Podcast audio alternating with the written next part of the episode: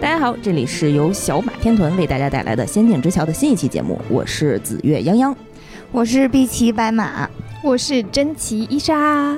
你们不欢迎我一下吗？欢迎，呱唧呱唧呱唧呱唧，你怎么回事？呱唧呱唧呱唧呱唧呱唧呱唧呱唧呱唧。伊莎已经好久好久没有来我们的节目了，上一次还是美少女战士呢。因为自己的节目都没时间录。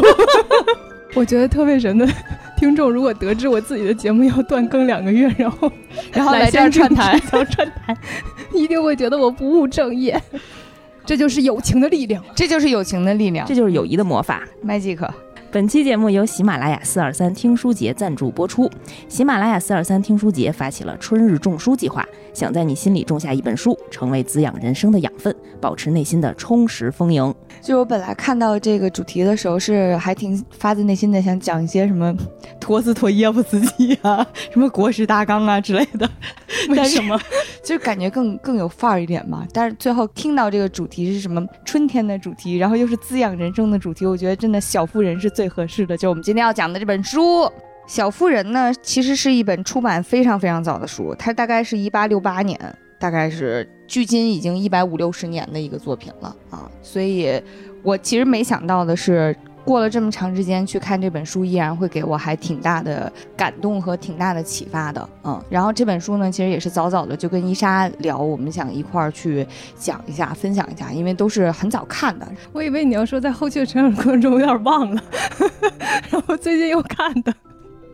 我谢谢你，虽然你在后续的成长过程中忘了啊，但是我是这次重温的时候会发现很多情节都是特别历历在目，而且再看依然会感到同样的欣喜的。呃，我就是在看，非常的惊喜，仿佛没有看过。你是在什么时候看的？第一次看这本书，我印象特别深，因为在这本书的第一章，他会先交代一下，这是发生在一个家庭当中的故事。这家里有四个女儿，她们大概分别都是多大？我印象特别深，是因为我清晰的记得我比老二小，我比老四大，所以就跟老三同岁呗，差不多。因为老三是十三岁，我那会儿大概也就是十三四岁，大概是这个啊，这么年轻就接触了。啊，我也是，嗯，我是初中，初一初二，嗯，啊，我大概接触这本书呢是五天前吧。呃，其实第一次接触呢，是也是在上高中的时候。这里呢，要引出另外一个家喻户晓的 IP 了，就是《老友记》。当时呢，呃，《老友记》有一集是女生 Rachel 和男生 Joey 他们俩交换阅读，就推荐给对方自己特别喜欢的一本书。Joey 呢，把他最喜欢的史蒂芬金的《闪灵》推荐给了 Rachel，Rachel 就把这本《小妇人》推荐给了 Joey。嗯，太像瑞秋看的书了。嗯，然后再有一次，他们在咖啡厅聊天的时候啊，周易无意当中呢给 Rachel 剧透了《闪灵》，然后呢，Rachel 就为了报复他，也给他剧透了。我想起来了，下面有剧透啊，下面有剧透啊，大家可以跳过啊。迅迅速的跟他说，呃，Laurie 向乔求婚了，但是乔拒绝了他。我当时心里就咯噔一下，我可没看过呀，我也被无情的剧透了。然后他们两个呢又反复的剧透了一些。贝斯死了，我记得这个 moment 看不下去了，没法看了。哎，经过这一段剧情呢，我就把这本书关在了我的冰箱里，就像剧中的周易一样啊。直到五天之前，我们决定来聊这个部作品的时候，才迅速的把它看完。真的挺后悔的，没有在小的时候阅读这本书。嗯，我相信如果我小时候接触它的话，应该能够在我的成长当中给我更多的力量。还有可能还是。不一定是好的力量，真的吗？因为我就有一个就是很大的误区，是因为看了《小妇人》的啊，快讲讲。我在初中的时候呢，看《小妇人》，然后我当时特别喜欢乔那个角色，我觉得好酷啊！我觉得梅格非常不酷，梅格和贝斯就不酷。只有乔是最酷的。你这评价稍微特别的简单粗暴是吧？特别初中生，特别中就是初中生，初中生我就觉得哇，就是对我也要像个男孩子一样。为什么男孩子能做的事情我不能做？我要像个男孩子一样。从那以后就开始不穿裙子，从不穿裙子，一直到大学。天哪！嗯，就是我觉得我要像男生一样，我要穿裤子，然后穿背心儿，我不能穿裙子。你没没光膀子，挺好，差一点儿。条件不允许。到了大学之后，才有了一个觉醒，就是其实内心的独立自主，是你想穿什么就可以穿什么，而不是嗯需要一个外在的东西去去加成你是一个什么样的人。然后我那个时候才开始穿裙子，然后发现其实我比较适合穿裙子，审美觉醒吧。然后就觉得其实裤子并不是适合我的，这是我当时的一个就是对我来讲是一个负面影响，因为我特别遵循那个书里面的定义去干这件事情，然后没没有了自己对于这件事情的剖析和思考。嗯，我们俩曾经踩到了同一个坑里，踏入了同一条河流，就是因为在这个作品里面，它其实是分享了一个家庭里面四个女孩的成长故事嘛。然后四个女孩其实个性区别还挺大的啊、像刚才我们讲的大女儿梅格是一个非常漂亮的。然后呢，可能价值观也比较传统，又因为她是老大，她要照顾弟弟妹妹，所以以淑女来要求自己。然后呢，向往爱情啊，一个比较典型的少女的形象。嗯，然后老二乔其实是作者路易莎·奥尔科特自己的自画像，同时呢，也是像他一样醉心于文学，然后喜欢搞创作，并且呢，因为他们所处的时代，如果你想成为一个不一样的，想做一点属于自己的创作，想拥有属于自己的一份事业，其实是完全突破了传统女性生活范围、嗯就当时整个时代就是这样的。对，嗯所以其实她的所作所为或者她的追求，在比较现代化，然后比较城市化，至少在这个生活范围里面成长起来的女生，可能会觉得，OK，我只要好好学习，我去追求它就好了。但是在倒回她那个时代，你其实是需要反叛自己的女性身份，然后是需要做出一个彻底的、特别决绝的姿态，你才能去追求的。对的，对的。嗯，所以我当时其实也会有和乔一样，就是也会有一点点，你不能说唾弃，但是你会有一点点背弃或者微小的鄙夷。对，是的，这种鄙夷是对于自己的女性身份有一点点微小的鄙夷，或者说属于自己。非常传统的女性的那种价值体系，会对于那些东西的鄙夷。当然，从现在的眼光来看，可能是厌女的那一面，但是小的时候其实是不觉得，然后会觉得那种七七叉叉的，然后追求一份美好的感情连结，然后追求一份温暖的家庭生活，会觉得这些都没出息。其实我觉得这一面也是是有一点点受到乔的影响。然后我这两天在搜集资料的时候，会看到说，如果从女性主义的角度去解读《小妇人》的话，更建议的是，如果你的目标是以得到一些女性主义的启发来看《小妇人》的话，那其实没有什么太大的必要，因为。女性主义这种东西是要结合你自己的生存环境，然后以及时代面临现在的挑战，然后再去看的。其实很多时候，更老一点的那些观念是解决他们那个时代的问题的，并不一定能解决你这个时代的问对题。，是的。所以像初中的时候，我们其实是缺乏这个判断能力的。嗯嗯，那个时候我对爱情观可能就是从《简爱》和《呼啸山庄》里面得到的，然后对于亲情的，可能就是呃对应的小妇人当中，其实也有很多，但是我其实不大会有共鸣，因为那里面的爸爸妈妈在我看来有点过于完美了。哪儿找的去？对，就是它的完美程度，就是就是看着就像假的那种感觉，就是就怎么可能呢？不可能，这不存在，这就是书里才有的世界。那我希望我立志成为这个书里能够表现出来这个马奇太太啊，待会儿可以跟嗯大家分享一下我对马奇太太这个母亲角色的一些看法。现在这个视角完全不同了，毕竟升级了嘛，我都被摧残了这么多个月了。这个视角真的这个视角真的差异太大了。因为我这次嗯来，我本来想跟大家分享一下，我觉得我有多么想瞧，然后结果没想到到未央这儿，他咱分享一下，他要他要立志成为那样的母亲。我们俩开始差辈儿了呀，这是。刚才我们讨论起名的时候，我就说，嗯，我要叫未央太太。在这儿跟大家简单介绍一下小妇人的这个故事啊，像刚才讲的，它呢时代背景是美国南北战争期间，大概就是一百五十年前了啊。然后呢是发生在美国的新英格兰地区，有这么贫穷的一家子。对家庭条件呢，确实比较拮据一点。在这一家子里面呢，父亲马奇先生，他其实是从头到尾就没怎么太出现过啊。他呢，在作品设定里面，他去参战了啊。他在南北战争期间去前线做随军的牧师，所以这个家庭呢，主要是由这个非常敦厚和善的马奇太太来教导四个女儿。马奇太太是一个善良，然后又温和，对待孩子们非常的平等又关怀的一个女性。嗯，哎呀，基本上就是集了所有你能你想象当中母亲应该具有的那种美好的气质，她都拥有。嗯，对待女儿呢，几乎好像是没有生过气，没有急过眼啊！哎呀，真是太令人艳羡了啊！然后呢，呃，四个女儿里面，大女儿梅格在故事刚开始的时候，她是十六岁，很年轻。然后呢，她自己热爱演戏，嗯，想要成为女演员。对，嗯因为她自己确实也是非常的美丽啊，也在这方面也有热情。原本是怎么说呢，还挺有前景的一个愿望吧。但是因为他们家家道中落，因为按作品的设定呢，他们本来家庭条件还不错，后来是因为经营不善等等原因吧，突然破产了。所以呢，大女儿梅格没有办法继续自己原本的生活方式，她就只能去给别人去做家庭教师，然后补贴家用，同时照顾几个妹妹们。所以在这样的一个前提之下，他一开始其实是想要顺应时代，然后嫁一个有钱人，然后这样的话就可以改善自己的家庭生活的。他曾经是有这样的一个想法的，嗯但后来也是，嗯，遇到了自己真心喜欢的人嘛。作为乔，我有话说。你说，乔，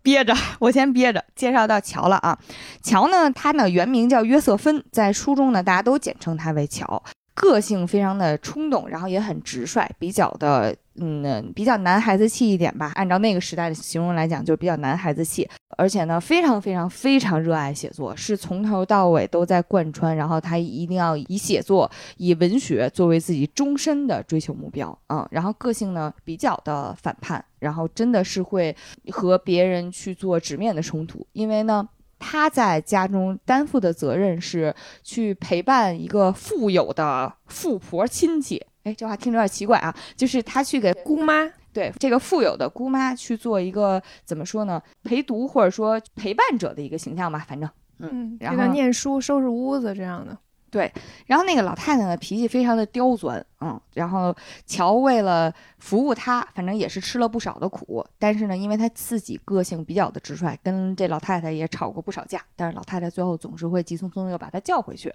嗯，两个人还是挺脾性相投的。这个家里面的老三叫伊丽莎白，在书中呢被大家昵称为贝斯。个性非常的害羞，是极度害羞。嗯，我们刚才在盘点大家都像谁的时候，纷纷表示，反正没，反正我一点都不像是个。i 人。他呢自己的才艺方面非常的喜欢音乐，为人呢是极其谦虚和善，然后对所有人都很好。嗯，它里面是一个类似天使的形象，就是心中永远有爱那种。非常温柔腼腆啊。就是腼腆到原本可以去上学，但是不敢上学，所以就在家学习，然后照顾家人。我真的很震惊，这是有多么的害羞。你们伊人不懂 i 人，我们伊爱人中爱了太不懂了。最后一个小妹妹啊，在作品一开始的时候大概是十岁，啊，所以是一个很幼稚的一个女孩子。她呢被三个姐姐从小宠到大吧，稍微有一点点娇蛮和任性。嗯，Amy，对这个小妹妹 Amy，Amy 这个角色真的。就挺神奇的，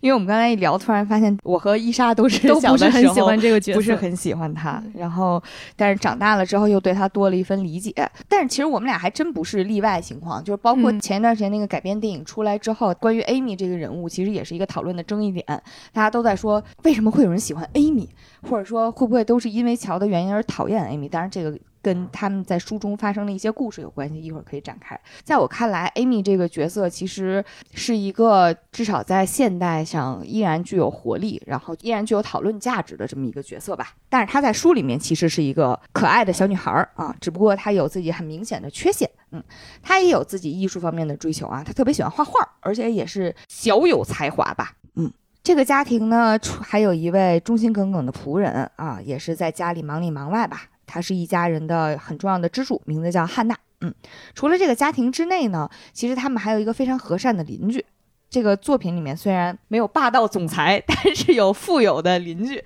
这个富二代，应该富好几代了吧？他，嗯啊，对好几代了。这家呢姓劳伦斯，是一个老爷爷，劳伦斯先生。嗯，这位老先生呢，子女都已经去世了，只有一个小孙子陪伴在身边。这个小孙子呢，名字叫 Lori。这个男孩啊，个性特别的活泼热情，和乔和刚才咱们说的马奇家的二女儿乔是同岁的，是一个特别活泼可爱的大男孩儿。而且呢，哎呀，设定上真的是挺讨喜的，因为他设定上很英俊，然后呢，而且很亲切，非常的乐于助人绅，士风度什么的，嗯，而且对嗯这一家子，对老马奇一家子，简直就是就半个儿子了，已经是。嗯小妇人这个故事呢，其实刚开始出版的时候，它是分成了第一册和第二册。第一册应该贯穿了大概是一年的时间啊，从第一年的圣诞节到第二年父亲从前线回来，一家人终于团聚了，这个是第一册的时间线。嗯，然后他们在这个过程当中得到了一些小小的成长，但是第二册贯穿的时间相对就更长，大概有三年的时间，是从梅格结婚，然后一直贯穿到最后他们各自拥有了家庭，然后展开了是新的人生篇章。这个是第二册，现在通常在书店卖的版本应该就已经是一和二合订的。在这儿我就不得不说了，我小的时候看的那个版本，我还没合呢。我只看到了爸爸从前线回来，一家人团聚。哦所以在我心里，这是一个特别完美的讲小小，尤其是小女孩、青少年这种快乐生活、成长、无忧无虑这种生活，你知道吧？懂了，懂了。对，然后我因为特别喜欢这个故事，看过一万遍，然后有一天我就想知道每一个这个续集总得也有个同人嘛，反正我就去找，然后发现居然还真有个。就是第二册，我特高兴去看了，然后看完之后看到 还不如不看呢。真是看得我气绝身亡，因为我是带着那种美好的少年生活的期望去看的，然后看到这个三女儿贝斯也死了，然后呢，梅格的家庭婚姻生活中间也遇到了一些挫折，嗯啊，然后 Lori 还和 Amy 又在一起了，就是总之，行，你这已经把整本书都剧透了。对，就是所以我我我看完第二本之后，我就单方面的宣布，我觉得那本书不属于小妇人。我看的时候就是两本都都一起看的，然后看完之后就是看到中间那个梅格的婚姻生活的时候，那时候我很小哈，我的心态就是 婚姻，然后 总要这样变成一地鸡毛，类似这种心态。然后儿时的我啊，后来就看到就是那个 Laurie 和艾米在一起的时候，想 爱情。什么年少时间的爱情？所以我基本上到高中之前没有谈过恋爱，就是因为看这类的书看的太多了。现在说起来虽然有点羞耻啊，但是其实我在开始看《小妇人》的时候，我是乔和 Lori 的 CP 党，所以也就是为什么我在看第二部，我发现 Lori 和 Amy 在一起的时候受到了很大的冲击。意难平了是吧？对，我觉得大家一开始看的时候都是这个 CP 党，我不相信有人是 Laurie 和艾米的 CP 党。像我这种 看听完剧透看着这本书的，以后就没什么伤害了。嗯，我当时看的时候就是，呃，Laurie 去跟乔表白的那一段儿，我印象还挺深刻的。我自己特别喜欢的一个部分情节，其实就是在故事最开始，当 Lori 就是隔壁家那个小男孩儿最开始要加入嗯马奇家这几个女孩子之间的时候，她们发生的那些包括相遇啊，然后和一起玩的故事。因为本身从设定上面来讲呢，嗯、两家对情况对比还是挺鲜明的。因为一家呢是虽然比较的拮据，但是呢又很热闹，又非常的亲密。然后在呃劳伦斯家这边呢，是他们住着非常富丽堂皇的房子，然后拥有很多的藏书、温室，然后条件非常好。但是呢，爷爷是很严厉，然后又比较孤僻的，孙子呢是又叛逆，同时呢不爱和人出门，也没有朋友，就是是很缺乏情感滋润的一个状态。所以最开始他们两家产生关联呢，也是一方面是劳伦斯家主动表示了善意，在他们需要帮忙的时候提供了一些呃简单的。就从食物呀，或者是一些物质的帮助，然后呢，紧跟着是马奇家给了很多的怎么说精神关怀，比如说看到 Lori 非常的孤僻的时候呢，乔会过来看望他，然后邀请他加入自己姐妹之间的那些玩耍，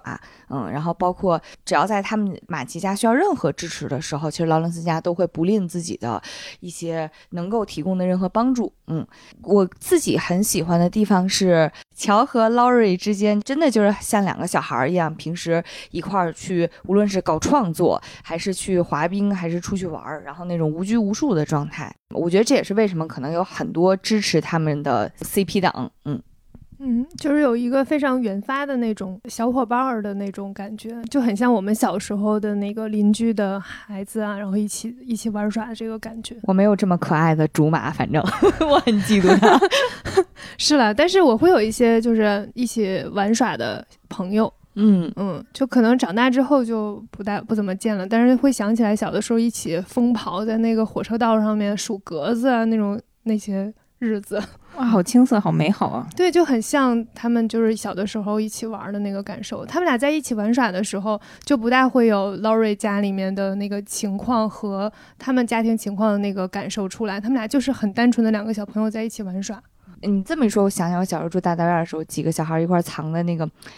建材水泥管儿，那个 特别大。嗯，对对对，在那个地方过家家，把这儿变成自己的一个就是领地，然后或者拿捡地上的板砖去给自己搭一个那种小房子，虽然搭不起来盖儿啊，但是但是能搭出来一个特别简单的墙，就是这个这个部分确实很动人的。嗯对他们俩认识的那个时候，呃甚至有点那种 puppy love 的那个感觉。对，嗯，所以我当时看到就是 Laurie 在跟乔告白的时候，其实你在看前面的时候一直很期待，是不是有人能捅破这层窗户纸的那个感觉？太喜欢那些情节了，因为你能明显感觉出来，Laurie 是在这个感情当中更，他他更早意识到是自己喜欢上了乔，但是嗯乔还停留在那种咱俩就一块儿和尿泥，朋友，我们只是清清白白和尿泥的关系，你竟然觊觎我。对，其实，在 Laurie 跟他告白的时候，其实乔心里面已经已经大概知道 Laurie 喜欢他这件事情了，所以总感觉他其实在回答的时候，并不是说当下你跟我说我当下的感受，好像是他提前都已经思考过，我我到底能不能跟 Laurie 谈恋爱，和他在一起。这在他的规划里，他应该最早是希望 Laurie 娶了梅格的。对对对，最早是这样的。然后每次 Laurie 在赞美梅格很很美的时候，他都有那种心理，就是觉得耶成这事儿能成。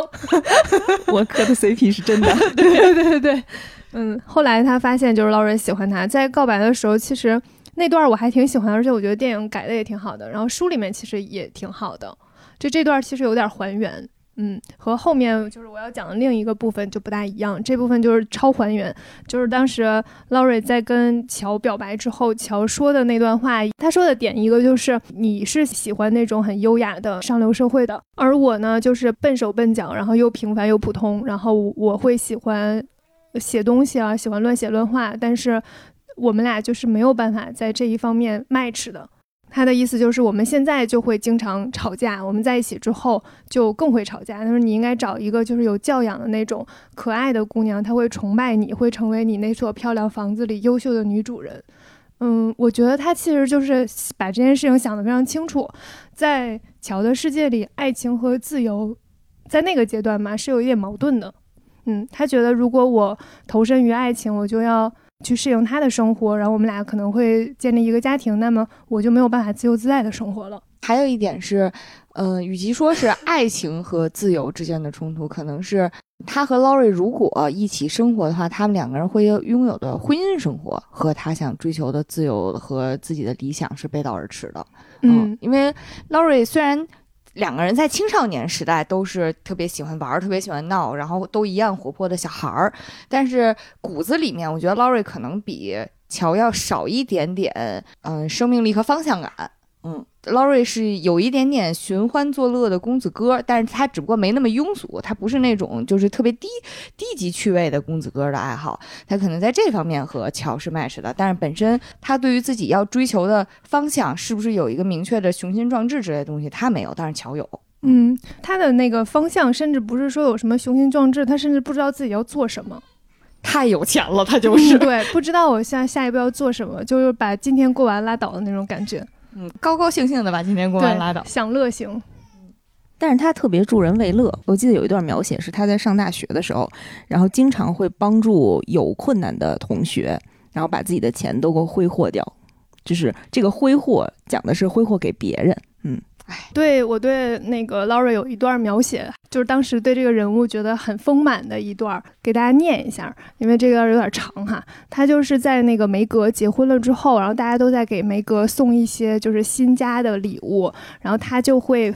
送一些很奇怪的东西，都是非常非常奇怪，比如说一个肉豆蔻的粉碎机，然后第一次用的时候就散了架，还有一个刀具除垢器，却弄脏了所有的道具；一个除尘器，能打扫干净地毯的毛绒，却留下了污垢；省力的肥皂，用时洗掉了手上的皮肤，等等。然后它这些东西呢，就是在下一次他们再相聚在这里的时候，就会成为一个谈资，然后大家就会觉得这件事情非常有趣。他就在给一个很平淡的生活增加一些额外的。就是他自己可能就是很丢脸的一些事情，就我送的东西不是很实用，但是大家就会认为这件事情而变得很有趣，然后大家就会给他起外号啊什么之类的。我就觉得他的那个人物一下变得非常非常丰满，他就是一个喜欢这种小恶作剧，然后又抱有着善良的本质的一个人。然后那个时候就觉得这个角色非常的讨好，就是非常的讨喜。这是一个有颜、有钱、有时间还有心的帅哥！对，这谁能不磕呀？因为他能感受到，当梅格结婚了之后，其实乔并没有很开心。这个 这个心态，我真的是在录节目之前去看了的时候，非常有共鸣。因为我一直以来都是一个很不喜欢闺蜜的男朋友和老公的人。当时乔在就是得知梅格可能要结婚。嫁给这个约翰的时候，他心里想说：“我真想自己娶梅格，让他能够留在家里。”我当时我未央结婚的时候，我就有这个心态。然后，但后来发现，就是梅格要嫁的这个人还挺正直又善良，然后又很有礼貌的时候，他就更生气了，生气了，更生气了。他说：“我憎恨棕色眼睛、有涵养的年轻人。”连讨厌，连讨厌都不能这么纯粹的讨厌了，是吧？对对。要么的话，他要是个不好的人，我就可以站在道德制高点审判他那种。但是因为他人很好，家人都很喜欢他，然后你也能感觉到梅格也很喜欢他，你就能觉得这两个人在一起会很幸福。然后越想越生气。梅格和爱情相遇那段情节我也特别喜欢，因为当时那场景描写还挺有戏剧性的。就是本来是姐妹俩，咱一家子就商量好了，我姐啊，二十岁之前是不会订婚的，你要等你就等去吧，然后你就死了这条心吧。就是她是作为一个。胜利者，一个得意洋洋的妹妹，然后就看到这个年轻人，你居然又来了，然后我就我你等着我找我爸去，然后这么一个心情，对，他就出了这个房间，然后去去去摇人去了，然后留下姐姐，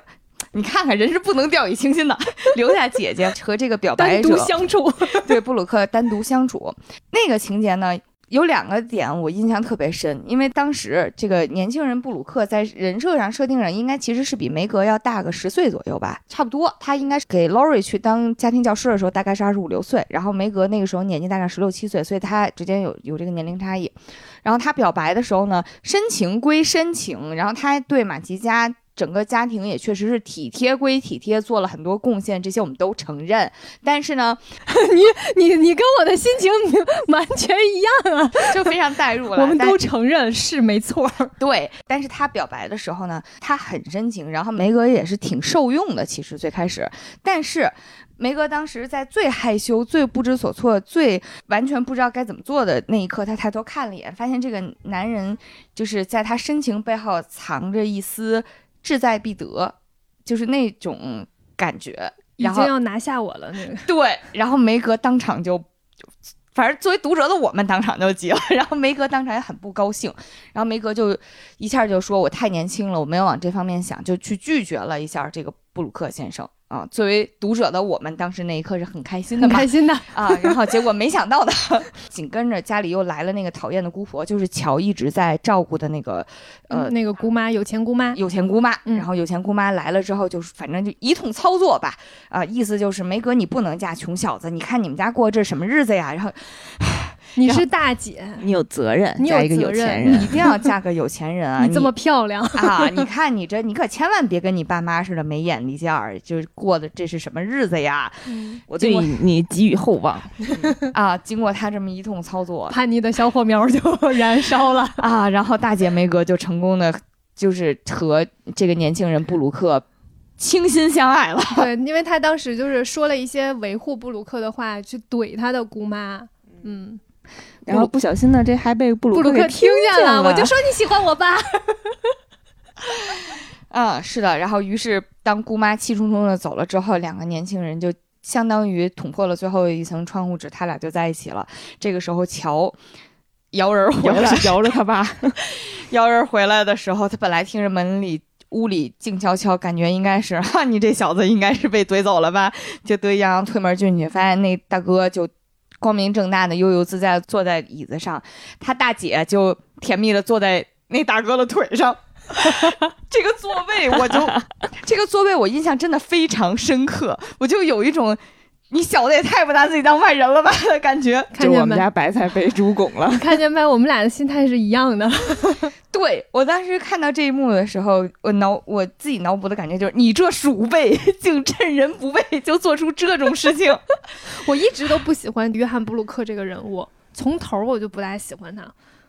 为什么呢？你也是站在马奇姑妈的那个角度吗？不是，我就是站在乔那个角度。一方面呢，就是他之前就一直在照顾，就是马奇家爸爸，嗯，嗯，就是人很好啦，我承认他人很好，嗯。对，但是他就是总感觉他就是冲着大姐来的，只不过在这个过程当中把自己包的很好。对，然后结婚之后也并没有对他很好，对我，我现在想想，我后半截我第一个给我很大的打击就是布鲁克这个瘪人，不能骂人啊，不能骂人。我懂你这个口型了。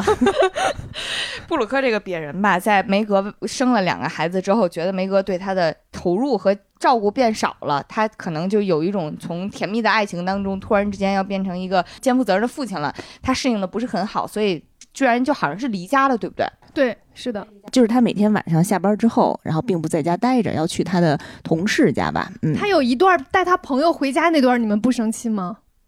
我没有回顾这段，因为我太生气了。哎呀，我真的，我他他有一次带他朋友回家，在没有提前告诉梅哥的时候，就是你正常你要带朋友回家，你不应该就是告诉家里说我今天带朋友回家，他又没有说，然后他就把人带回来了。带回来之后呢，梅哥这边就根本没有，呃，当时他们在做一个东西，反正做失败了，所以没有办法及时的准备晚餐或什么什么的。这个时候他们俩也就吵架了，梅哥已经生气了，他都回卧室哭了。之后他就跟他朋友在外面吃吃喝喝，留下一大堆狼藉，让梅哥收拾。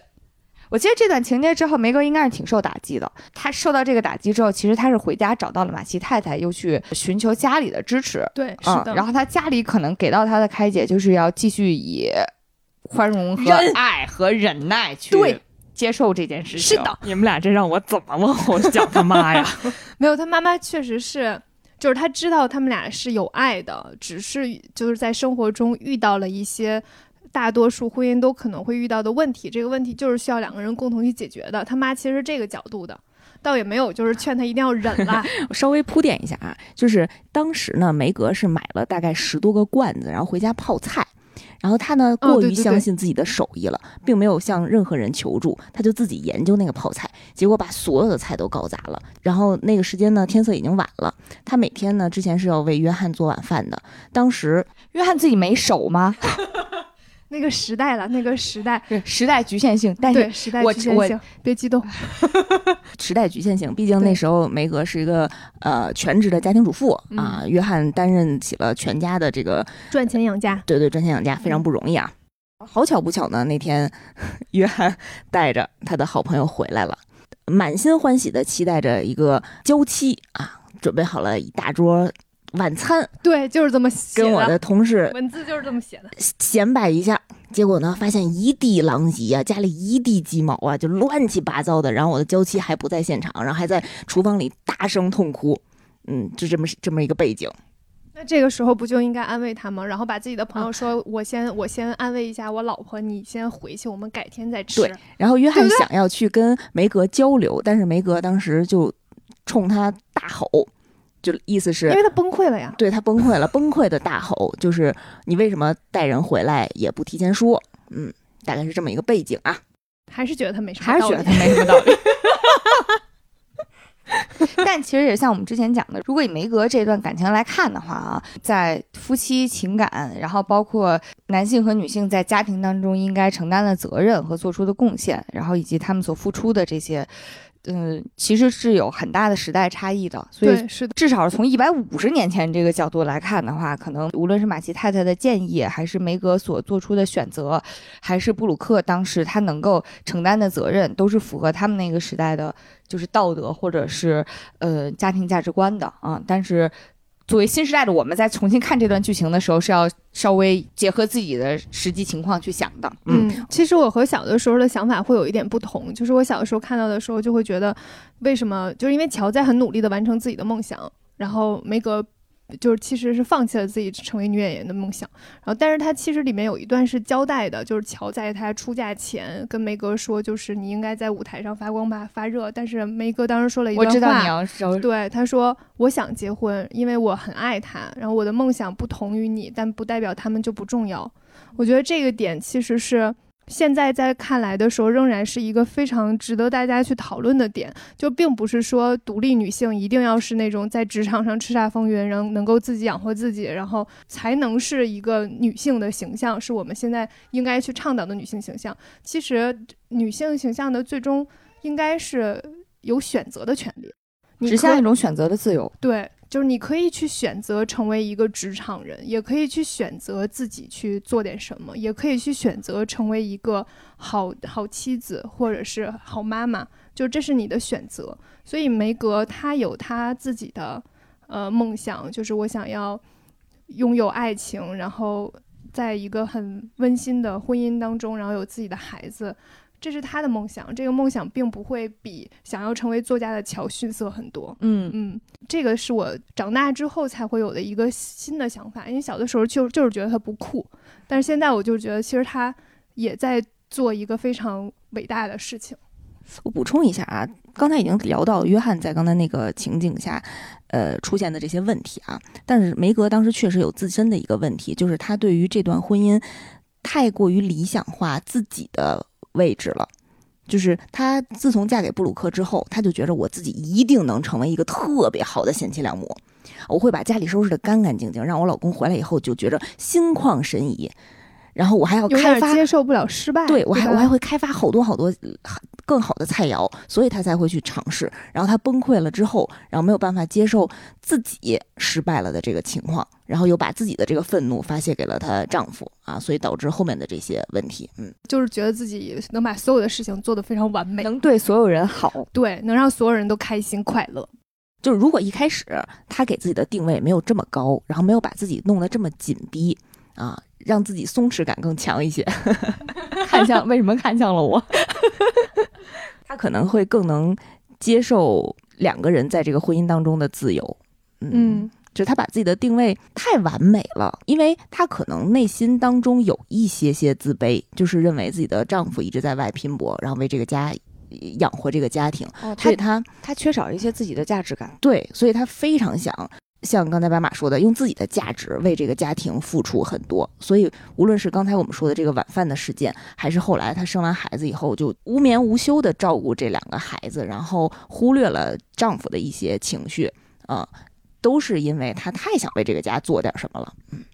用凯凯的话说，就找个班上吧，还是。他即使在他自己的原生家庭里也是这样，因为他是一个大姐的角色，他需要去照顾这个家，然后他爸爸又常年不在家嘛，他就要帮助妈妈去照顾这几个妹妹，她。有那种生计的压力，他自己也会有，然后他呢又要去顾及这些不同的妹妹的性格又不同，他那个责任感就会比别人更重一点，给自己的压力也会更大一点。对于梅格婚姻的这一段啊，其实我特别想说马奇太太，也就是梅格的母亲，她怎么样去处理梅格和约翰的这段感情的？呃，在最开始的时候，呃，梅格还小，那时候十七岁，啊，马奇太太对梅格她的期望是说，嗯。明智之举是做好准备，这样当幸福时刻到来时，你才会觉得自己已经准备好承担责任，无愧于这种幸福。其实，呃，他是希望让年纪尚轻的女儿在感情面前不要特别冲动。我以为是让年轻的女儿晚三年再结婚。确实，你要想好，在这段时间呢，你又不是说干等，而是说要把自己变成更好的自己啊，才去迎接一份呃来之不易的幸福。而对于选择丈夫这一块儿啊，因为像马奇姑妈，还有甚至我们很多读者都希望大姐梅格能够嫁一个好人家，最好是特别有钱的人家。当时她的妈妈是这么说的：“我的好女儿，我对你们寄予厚望，但并不是要你们急冲乱撞。”仅仅因为有钱人豪门华宅出口阔绰，便嫁给他们。这些豪宅并不是家，因为里头没有爱情。金钱是必要而且宝贵的东西，如果用之有道的话，还是一种高贵的东西。但我绝不希望你们把它看作是首要的东西或唯一的奋斗目标。我宁愿你们成为拥有爱情、美满幸福的穷人家的妻子，也不愿你们做没有自尊、没有安宁的皇后。嗯，有点像在宝马里哭还是在自行车上笑的那个那个逻辑。当时梅格听完这句话之后，他说：“那会儿他毕竟年纪还小嘛，嗯，他挺感慨的。他说他身边的姐妹告诉他，如果不主动出击，穷人家的姑娘就永远都不会有机会。嗯，然后当时呢，乔其实那个时候就已经把自己的志向点明了。他说：那我们就做老处女好了。但是马奇太太后面其实接的那句话呢，他是这么说的：他说，乔，你说的对，宁愿做快乐的老处女，也不做伤心的太太或不正经的女孩子，到处乱跑找丈夫。这句话呢，我的点是，我觉得还是比较是传统且保守体系的价值观内的。就是我觉得你在现代大家能掌握自己命运的时候，无论你是怎样想寻欢作乐呀，或者是去不断的体验新奇的爱情啊，其实也都无可厚非。嗯嗯，是，就是他确实是在一个保守的框架之下的。嗯其实乔在那个时候不是拒绝了那个 Laurie 之后，也有一个跟他妈妈的对话吗？那段对话其实，在书里面还是一个保守框架体系下的，但是到电影里面的时候有了一些改变，所以我我其实觉得电影那段改的特别好。书里呢，其实妈妈在得知劳瑞跟乔告白之后啊，非常明确的跟乔表示过，她觉着他们两个人不合适。虽然你们经常发生争执、闹气，很快呢就会烟消云散，但是啊，妈妈她特别担心你们如果结合在一起的话，两个人都会反抗，因为这两个人在妈妈的眼里啊都太像了，都特别喜欢自由，而且呢脾气都非常火爆，个性又非常坚强，这使他们两个人可能不会幸福的生活。嗯。嗯啊，因为幸福的生活不仅仅需要爱，还需要巨大的容忍与克制。嗯，就是这段其实像刚才白马说的，他其实就是在一个非常保守的观念之下对于家庭的一个认知。然后电影里这段呢，其实是乔在拒绝了 Laurie 之后，然后跟他妈妈谈这件事情，他在表达说，Lori 再一次求婚，他可能会同意。然后他妈妈就问他说：“那你爱他吗？”然后他就表达了后悔之后，他妈妈又追问说：“那你爱他吗？”就我觉得这个地方对于他妈妈的那个形象和一些想法的改动，其实是比较顺应现在的时代的。是的，嗯，然后当时有一段话，其实这段话后续就被很多人传播，属于比较里面金句的 那一种，就是乔在说：“我觉得女性她们有自己的思想，也有灵魂，拥有自己的内心，她们有远大的志向，她们有天赋，甚至还有美貌。我受不了每次听到人们说女人生来就是为了结婚，我受不了那些话，我讨厌。”人们说女人只适合去爱，我讨厌这一点，但是我很孤独，就没有人像我这样想，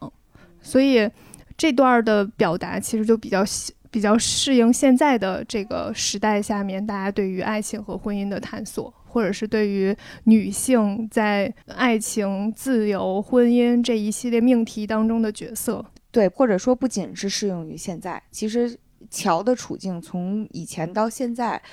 都还没有变过。因为在他那个时代，固然是女孩子选择不结婚，然后选择去追求事业，选择出去闯荡很难。但其实你说到现在，嗯，能真正做出这种选择并且坚持下来的人，依然也没有很多。嗯，嗯，就是尽管说大家都会把可能把工作视为一个理所当然的一个必须要去做的事情，但是可能说真正面对不想要的婚姻，然后不想生的孩子，不想做出的那些一定要走入家庭的抉择的时候，他也还能坚持自我，本身是很难也很奢侈的一件事情。嗯，需要斗争的东西还是仍然很多。除了外在的，其实也有向乔表达了内在的。因为乔拒绝老李的时候，按照设定啊，原本的背景是他心爱的大姐姐已经和布鲁克结婚了，然后还 怎么还咬牙切齿？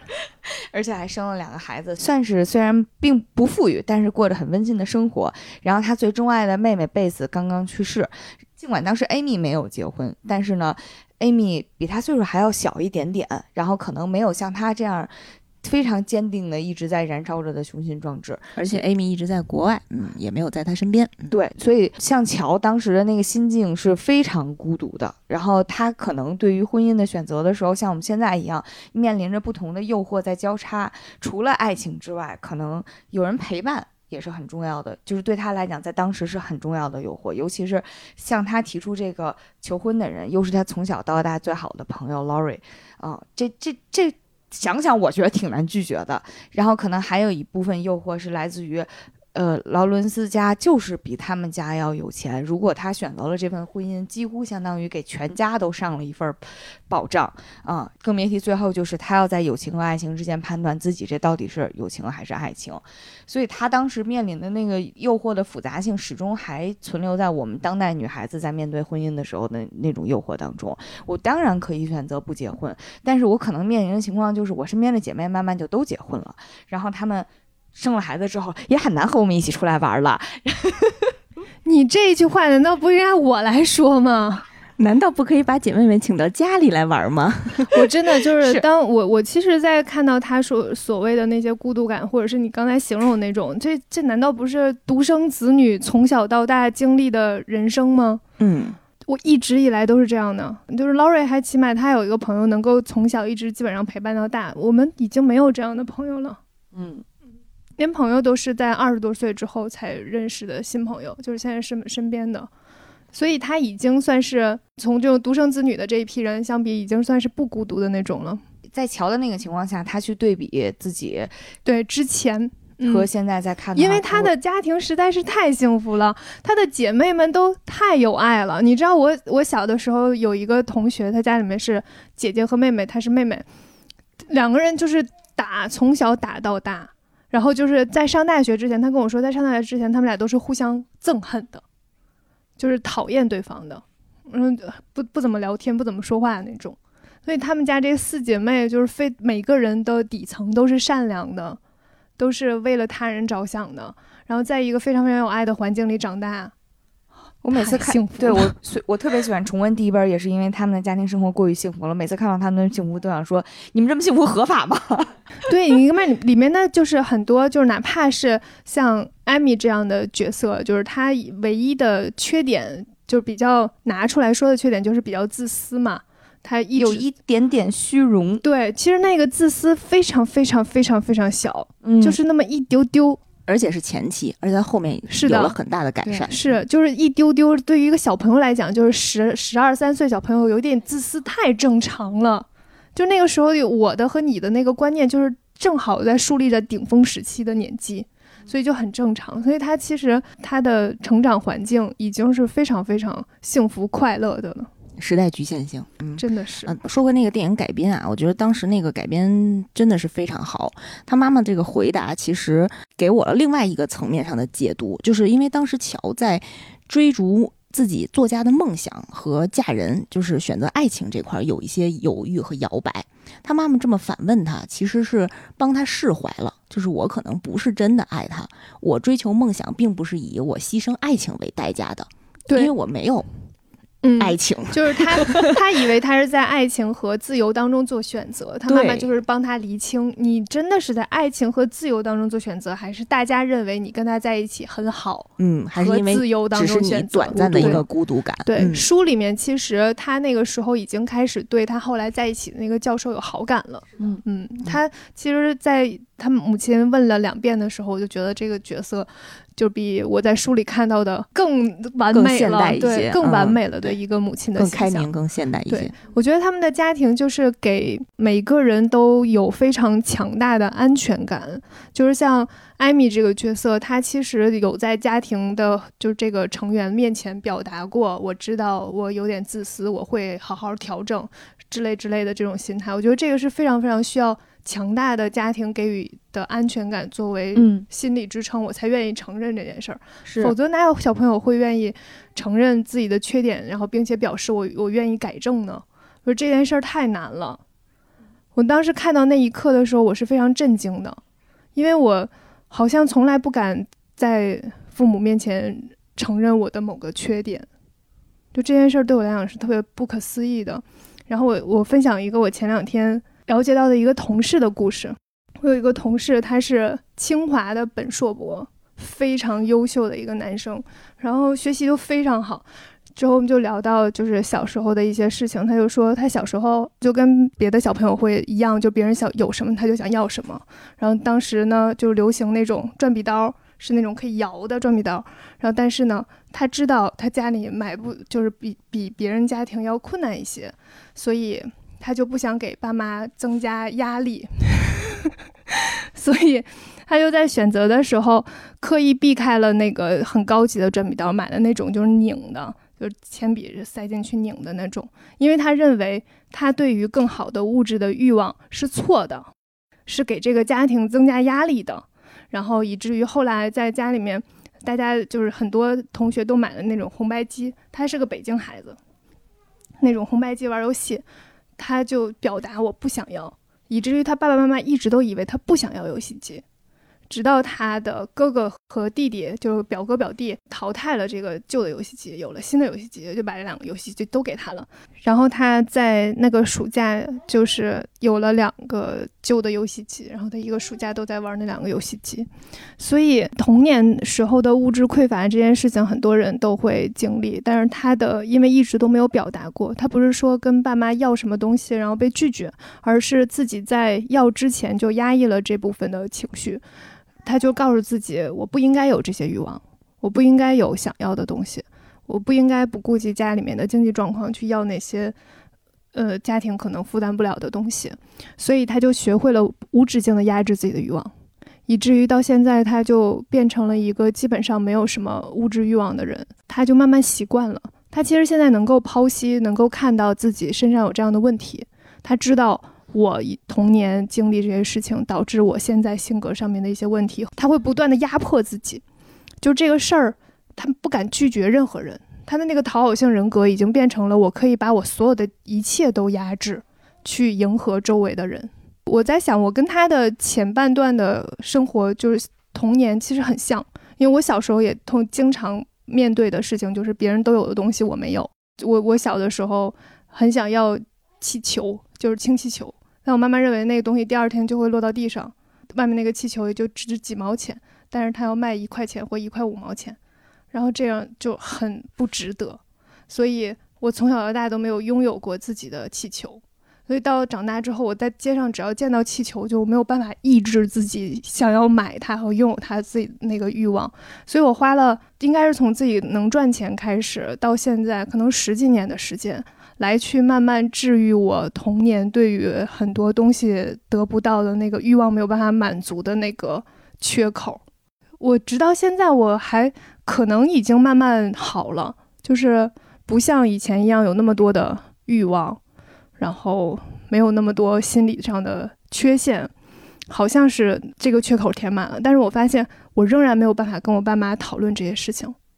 我仍然没有办法面对他们去说，我小的时候其实是想很多东西的。我现在其实很多我心理上的问题是来自于我小的时候很多欲望没有办法被满足，我没有办法和他们就是开诚布公的去讨论这件事情，更不可能像艾米一样，就是表达了自己一些很自私的想法之后，爸妈还会去疏解你，给你想办法，帮助你克服自己的问题，助力你成长。说这一切都是在我看来是非常难以想象的。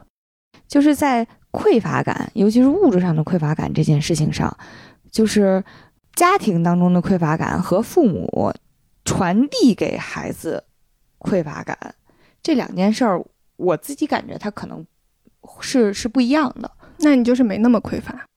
嗯，我的点是，比如说，咱们举书里的例子啊，可能马马奇家的情况就是他们家有匮乏感，但是父母可能会着眼的点就是，不能讲不要去贪慕虚荣，然后你们可能要更加看重自身的品质，呃，然后以及你们所拥有的东西，就是他可能更更重要的是把价值塑造或者价值倡导放在了一个很更重要的位置上，然后可能还有一种情况是说。可能咱们有的时候会听到的说法就是，咱家没那条件，啊，别就是别什么都比，咱不是人家。就是我觉得这可能是两种思维方式。哦，我我能理解白马的意思，就是从书里的角度，就是嗯，他可能会更剖析你想要这个东西背后的精神的需求。然后马奇一家呢，就会用一些，呃，用现在的说法平替的方式 满足这个精神需求。我觉得这个背后的意思就是，孩子可能从小的时候就。用中国的老话，就是太懂事儿了，他不能跟家长提这个要求啊，因为这可能会让家长伤心，而且因为家长没有办法改变这件事情，就是徒劳的让全家都不高兴，嗯，所以他就压抑了因为像。书里面，他爸爸妈妈也没有办法去满足这些孩子面所有的欲望，但是他们是可沟通的，他们是可以坐下来去聊这你为什么会这样想，然后怎么去疏解这方面的情绪和欲望的问题等等。嗯，因为他妈妈其实说过啊，就是妈妈随时随刻都是你们倾诉闺中心事的知己，爸爸是你们的朋友。嗯这可太难了。嗯，里面还有一段话是就是孩子们的心都交给了妈妈，灵魂交给了爸爸。嗯嗯，还有一个我特别震惊的点，就是艾米当时想要请她的同学们来家里玩儿，然后要请了十二个人来家里玩，然后来家里玩就要花很多钱，就准备食物和借一个车把他们接过来等等这一切一切。他就跟他妈妈说他想做一件事情，他妈妈就其实是不同意的，但是仍然选择支持他。他家里面所有的人其实都不认为这件事情是对的，因为很明显那就是一个很虚荣心作祟的东西。那那些人也并没有真的把他当朋友，这是一个非常明显的事情，全家人都知道，但是仍然帮助他去做筹备，然后借车去接人，结果就是邀请了十二个人，只有一个人来了。艾米自己也觉得很难堪，但是大家还是一起帮他去招待了这个朋友。在走之后，就是大家也没有没有一个人在在说他，然后都是在先安慰他，然后之后在几个月之后再也不提这件事情。这种家庭之间在支持当中，同时又非常注意边界、没有指责的环境，简直是太难了。对啊，就是他能够提出这样的要求，就是因为他对这个家庭非常有安全感，然后这个家庭就真的在支持他，没有任何责备，就正常都会说一句：“我就说吧。”就说他们没把你当朋友吧？你看，十二个人就来了一个，就是能说的点也太多了 而且你说的这个话术也太经典了。啊！而且就是还有就是，哪怕是不指责，也可以查查他，用用北京话说查查他，开开玩笑，让他知道，你看，你看，人缘不错哈。啊，是吧？看来一个怎么样，成为好朋友了吧？这已经这辈子最好的朋友了。对，就是这种都没有，嗯就是还是安慰他说，哎，那个挺好的，就是还开心吗？玩的开心吗？然后他艾米就说，我我接下来不想再提到这件事情，结果全家人都再也没有提过。这块儿不得不夸一夸马奇太太的智慧啊，嗯就是里面有一句话是说，当你有女儿的时候，你要拥有一双敏锐的眼睛和一张谨慎的嘴。她妈妈其实，在艾米提出来这个需求的时候，就已经非常明确的知道后果了，只知道这个结果，但是她选择的方式是实践出真知啊。咱这是 有些，我跟你说，有，对不起，我这太憋了，这句话说的。有些坑必须自己踩过才知道，太甜。有些弯路必须自己闯过才能知道。父母有的时候会有一个心态是，这中间所有的消耗花费是不必要的。对我来帮你把这个歧对路，给因为我已经知道结果一定是这样的，那么中间我们还要花费这么多时间和精力、金钱，还要搭上人情，他就会觉得那这件事情就不必要做。大部分父母其实都是这样的，能够去支持他，然后到最后没有指责他，简直自己感受一下，而且。呃，马奇太太的教育非常的克制，就像刚才伊莎说的，没有指责他，就这件事情点到为止了。你已经经受过你应 应有的教训了，你已经在这个现实当中接受了这个结果，就不需要我再说什么了。因为你再多说，只会让孩子更加的内疚。足够内疚了，这种克制简直是太罕见了。我记得太罕见了。就是我们的，嗯，也是一位不愿意透露姓名的嘉宾朋友，他的每期都出现了嘉宾朋友，对对对，就是他们家经常如果有一个把柄的话，不说他半辈子，简直就是亏了呀。对于马奇太太对女儿们犯错误怎么去处理，我觉得有一个更深刻的情节是，当时呃，艾米因为年纪小啊，就缠着姐姐让她带她去看话剧，啊，她非要让乔跟 Laurie 带着她去，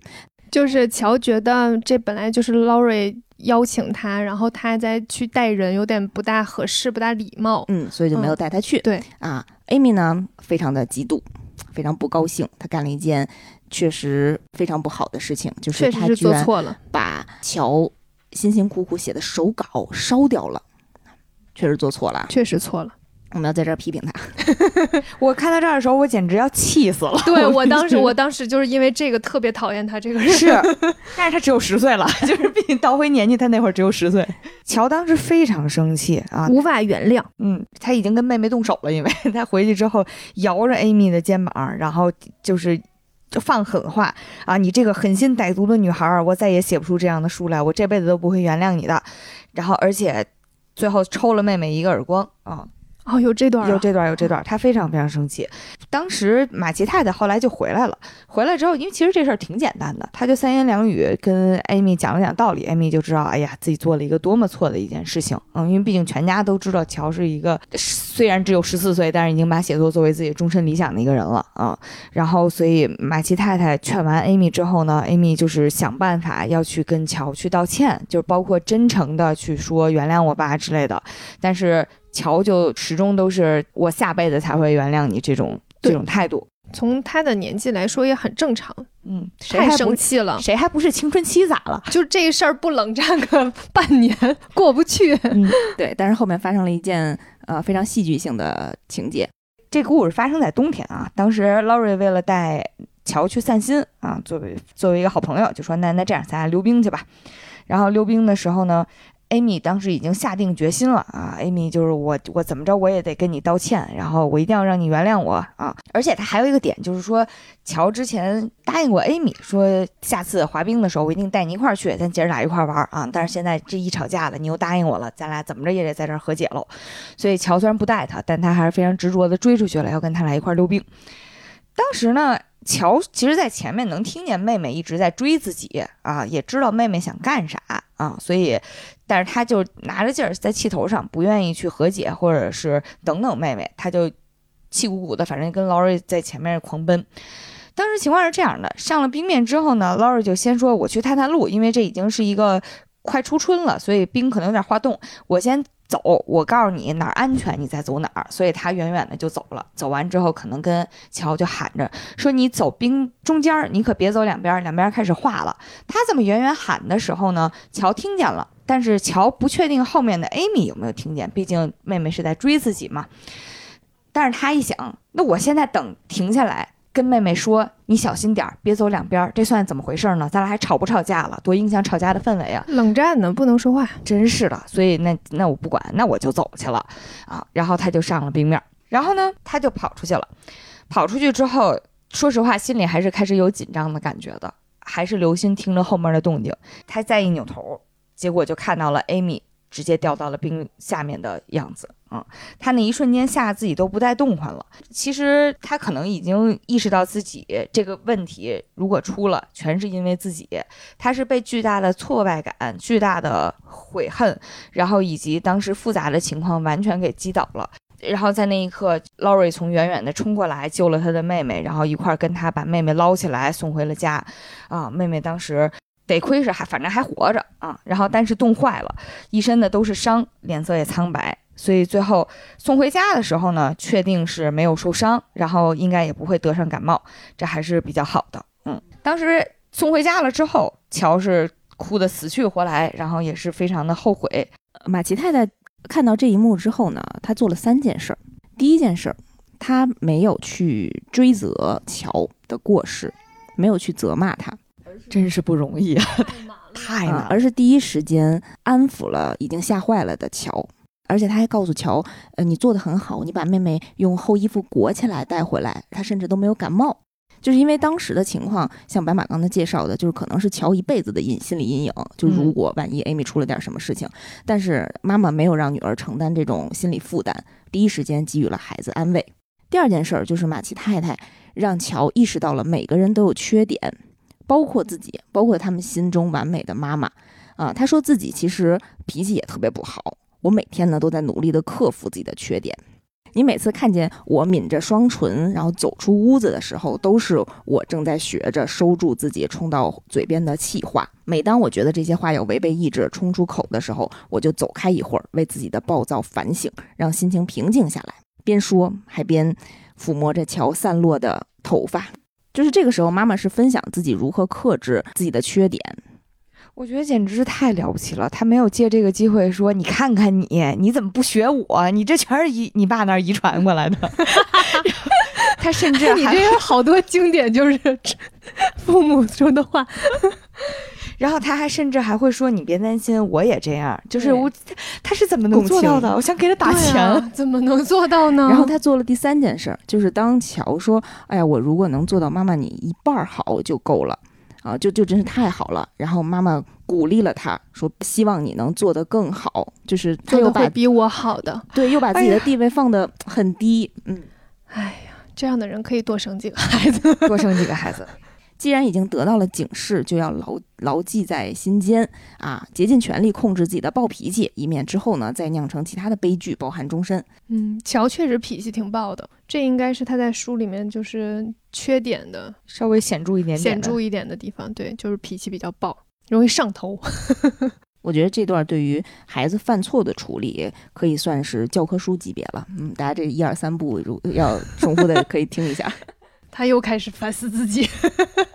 要一边反思一边还要学习更好的方法。学习到了，学习到了。所以这本书之所以这么多年成为经典，不光是因为它给在小孩儿看来是一个特别充满了温暖的一本书，其实作为成年人或者是即将成为父母的读者看的话，也依然会有很大的启发。就是说实话，大部分人是做不到马吉太太这样的。我觉得有很多家长如果看这个书，就会写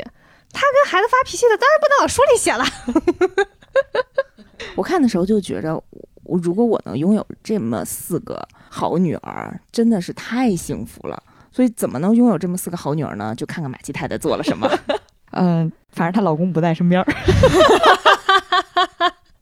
我看这本书有一个特别大的感觉，就是他们家家庭生活真的太丰富了。啊，我自己其实小的时候特别喜欢的一个桥段是，他们平时在家会一块儿做自己的小社团，就是一个家庭四个女儿，他们居然还建立了一个小小的社团，叫匹克威克社。当然，嗯这个是来自于他们都特别喜欢的一位作家狄更斯的作品。所以呢，他们有这个社团之后，有自己定期的社团活动，有自己的社团杂志，每个人有一个社，有一个嗯就是像笔简报一样那个东西啊，有一个笔名儿，笔名儿之后是要求你们每个人必须要定期给这个刊物上投稿，嗯，他们会收录下来自己投的这个稿子，在上面，比如说特别典型。乔特别喜欢写诗，然后炫耀自己的文采。然后呢，大姐梅格喜欢写那种浪漫故事，什么威尼斯传奇、戴面具的公主和 和他游吟诗人王子，什么违背了父亲的旨意在一起，然后最后哎，就是皆大欢喜啊！这是大姐的故事。然后呢，非常可爱的是贝斯，就是三妹妹那个非常害羞的女孩，写了一个农夫在园子里种南瓜，然后南瓜结了一大堆丰盛的果实，然后被一个棕色帽子、蓝色裙子、圆圆脸的小姑娘替妈妈买回去，做了一大锅汤，加了牛奶、鸡蛋、糖、肉豆蔻和饼干，然后真做了可爱。一定是因为这段描写食物描写的太美味了，你记得这么深刻他。把这当故事写，特可爱。特别特别可爱。然后嗯尤其是。即使是像 Amy 那会儿课业还是很繁忙，然后写的特别费劲儿，他还会以笔名认认真真的在报社上面写一个类似于请假请罪的这么一篇信件，就是说，哎呀，我现在就是开天窗，我要开给个理由，对吧？然后然后还会把这个文章也投稿在他们的报社上，这是还是孩子多，这还是孩子多。嗯，就是他们孩子多又没有讨厌的孩子，就可以一起做很多很美好的事情。然后除了这种虚构的小说呀、故事啊之外，他们还会把生活当中一些正在发生的事情，比如说邻居家养的那只猫猫，现在可能因为什么原因就是出事故死掉了。然后新闻报道，对他们会写一篇新闻报道，我的天呐，就是这个生活太丰富了，他们会永远记得自己童年的这些片段和细节和故事。嗯，然后除了记录这只猫猫去世的新闻之外，他们还会给这个猫猫再写一首悼念的诗歌啊、然后甚至还会刊登广告，就是我们的好朋友可能最近要在。哪谁家里面做一个小小的演出啊？我们要一块儿去看，把它作为一个线下 event 线下活动来报道出来，刊登广告啊，包括甚至还有，因为像我们刚才说的，他们家有一个仆人汉娜，汉娜会教他们做饭，他们会把这件事情作为一个认认真真的活动的预告写在这个报纸上。我看到这儿，我就觉得简直是太幸福了。太幸福了，太幸福了！就是他们的生活是充满着那种细节和痕迹，然后是充满着记忆和自己对这份记忆的美好加工的。嗯啊、就是他他这件事情不是发生过就没有痕迹，也不是说你知道明天要去参加，你按时去参加就好了。你知道调整自己的心情，带着一份儿好，我是在参加城中盛世的感觉去的。哎呀，就会觉得整个过程，整个长大的过程是非常丰满的。嗯嗯太美好了。我跟我的虚拟朋友有一个电视台，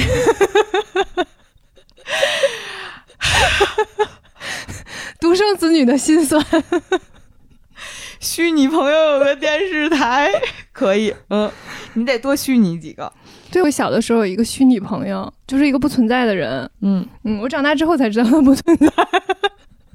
小的时候没有心理医生这说，你知道吗？有人陪，挺好的。对，然后我和他一起有个电视台，就要写稿子，然后播报，站在那儿。那就是你的虚拟朋友，你是在什么时候会介绍给其他人吗？没有，就是自然，就是当我知道它不存在的时候，我也觉得很神奇。就是哦，我从来没有任何一个场景把它介绍给别人。但是有一我唯一想到和一个人物的交叉，就是我姥姥。我小的时候经常去我姥姥家，有一次我们俩吵架，他就去我姥姥家把送给我的东西要回来。就在我不在的时候，我有印象有这件事情，但是我姥姥说没有。那那个东西在哪儿呢？要回来那个东西可能就是个塑料玩具，所以就长大慢慢就不见了。我是在高中毕业吧，我才知道这个人没有这个人，嗯。但是我小的时候一直有一个就这样的朋友，然后我们俩经常会一起做电视台的主播，嗯，独生子女的生活呀，这就是。当自己是主持人，然后就说今天的天气什么什么之类的，然后还说今天我们来看一下下一条新闻，然后有请记者朋友谁谁谁，然后他就要充当记者在那里，你的朋友是朴元珍吗？他就当记者一样在那儿说，我们现在来到了什么什么的现场，然后怎么怎么样。然后我觉得我爸我妈每次看到我说，可能觉得我就是在自言自语。爸爸妈妈真的不会担，他们不会担心吗？他们不知道吧？看到孩子在自言自语也不会担心吗他？可能就觉得小孩在那玩儿了吧。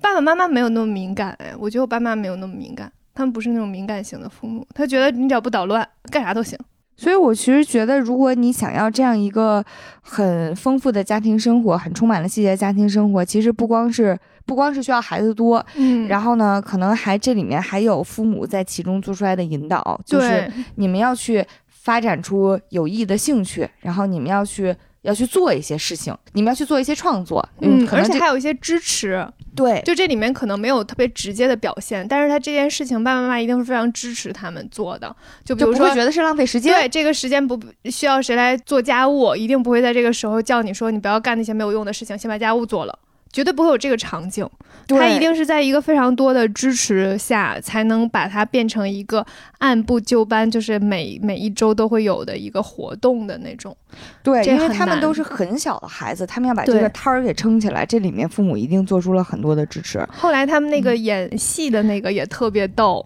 嗯我也特别喜欢。他们就是拿着自己仅有的东西做一些装扮，然后 演戏。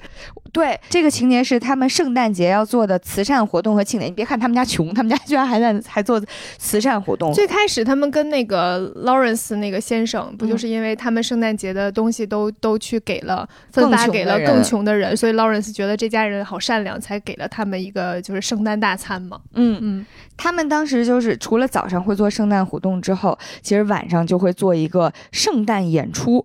其实我当时看到演出这段的时候，我还在想，那你们家到底穷是不穷啊？就这事儿得花多少钱呢？后来发现，居然就是这个演出是在完全几乎是不花钱的情况下做出来的。比如说，他们会用纸板做出吉他来，然后用什么果酱瓶子再裹上锡纸做成灯，嗯，然后需要那种特别华丽的古典的裙子呢，他们就用旧的棉布，然后再粘上什么各种广告招贴的小金属片子，然后还有就是各种就都是各种全手工。全手工做出来的什么盔甲呀、长裙呐、然后甚至还有什么就是假的树呀之类的，就是完全都是自己做，然后在上下铺上演出那种一个人在。窗外，在楼下，另外一个人在高高的城堡上的效果。就是罗密欧与朱丽叶那种是吧？对，但是他们是在上下铺做的，嗯 嗯，然后再召集自己的一大堆朋友。看他们演出，参与他们演出，演着演着床塌了没有关系，坚持演下去。我说这个生活是一种特别多姿多彩。多姿多彩，而且其实是共同创作的。就是创作这件事情，倒不一定非得是说你像乔一样写个什么东西，或者像 Amy 一样画个什么东西，你们也可以是共同营造出来要做的一件事情啊，你们要一块玩的一个游戏，甚至是一一起出去野餐或者露营。其实对他们来讲，都是几个姐妹会去共同策划的，嗯因为他们还曾经有一个活动是勤劳的蜜蜂会。就是在夏天，觉得天气很好，不能浪费时间，我们要去做一些有意义的事情。这个事情呢是什么呢？就是选一个非常晴朗的午后，我们一起去湖边、去河边，然后冲着水的这个草坪上，在这儿选一个地方。比如说，你如果想在这儿看看书、念念诗，没关系，可以。然后你想帮我们捡捡松果，然后做一些装饰，没问题。或者呢，你要在这儿像梅格一样去做一些缝缝补补的工作，也可以。总之就是让自己的生活丰盈起来。天气好，在外边做点什么，对，就是这件事情就把在在家里干的事情搬到户外去，很有仪式感。特别有仪式感，就是你能感觉他们是在很认真的对待生活这件事情对，啊。这其实还挺难的，因为我觉得，尤其是可能东亚家庭里面格外重视那种有没有意义，嗯，有没有浪费时间？有没有浪费时间。但是在这个过程当中，评估的标准是什么？嗯，是大人对于时间的标准，对，是你能不能怎么说挣钱吗？或者说是取得更好的成绩、更高的地位。总之就是嗯对你的就是以后赚钱有帮助。对他应该是能兑兑兑现和兑换到未来的社会生活当中。对，是的，嗯，然后这一点其实是在我当时看来还挺又受冲击又羡慕的一件事情，嗯就是他们的价值观是特别围绕着生活本身的。嗯啊，我觉我不知道这个这个是是不是因为作者他们家本身是有宗教背景，嗯，他们家在作品里面的设定其实有一本家庭的红宝书是一样的东西，其实叫《天路历程》。嗯，那个书每次这个家庭成员受到挫折的时候，马奇太太都会把那个书拿出来说，要去反复学习自己这个小册子，然后再从中得到力量和得到启迪。那书，反正我当时看《小妇人》的时候，觉得对《天路历程》充满了好奇，这到底是啥什么样的书，遇到什么问题都能在里面找到答案。啥书这么上劲儿啊？然后后来也是看了《天路历程》，它其实就是一本嗯宗教的福音书，就是讲述一个人在怎么说在修炼。的过程当中经受的考验，什么你要充满了勇气，你要善良，你要不受诱惑，然后你要背负着你自己生来背负的一些小小的罪孽，然后在人生奋斗苦修的过程当中得到启发和升华，其实就是这么一本书，就是它有宗教价值，文学价值可能比较比较一般，但是看完那本书，我大概能理解为什么马皮加他有这种的价值价值体系啊，因为他们本身就是信仰着、信奉着，嗯，要提供有爱的、有价值的、真诚的生活态度啊，我觉得嗯。这一点挺难的，嗯，嗯，挺难的，这个真的很奢侈。非常奢侈。嗯我也是看完这个之后特别好奇，就是因为大家都知道这本故事它是改编自作者奥尔科特他自己家的家庭生活，我就想知道啥家庭 为啥过出这种风采来，然后去查了一下，发现奥尔科特他们家和马奇家一样的地方是。都是四四姐妹，然后父母，然后呢，不一样的是，他父亲其实他曾经是一个很抽象的组织的成员，叫超验俱乐部。然后呢，这是什么东西？跟灵修相关，哦但是又不完全是，是玩哲学，嗯哲学跨宗教这么一个团伙。然后这个团伙，然后这个组织成员还有爱默生和梭罗。都是两个就是非常有成就的学者加兼哲学家，嗯然后呢，他爸爸在这个过程当中，反正可能说没有取得相应的社会上的一些名声或者是成就啊，没有另外组织里另外两个成员一样那么有名。嗯，但是和作品里一样，就是他们家巨穷，比马奇家要穷。嗯，与此同时呢，他爸依然还倡导一种非常实验性的教育，然后呢，倡导非常精神性的生活体验，然后要付出这些。就是你很在这个过程当中，我觉得在现实生活当中，嗯，作者的母亲应该是承担了更多家庭的责任，无论是养育孩子，毕竟他爸每天就聊那些嘛，嗯，聊啊精神，聊精神嘛，嗯那孩子还是得有人喂，吃饭呀。孩子还是得吃饭呢。对，啊，所所以他妈妈就是属于那种赚钱养家的。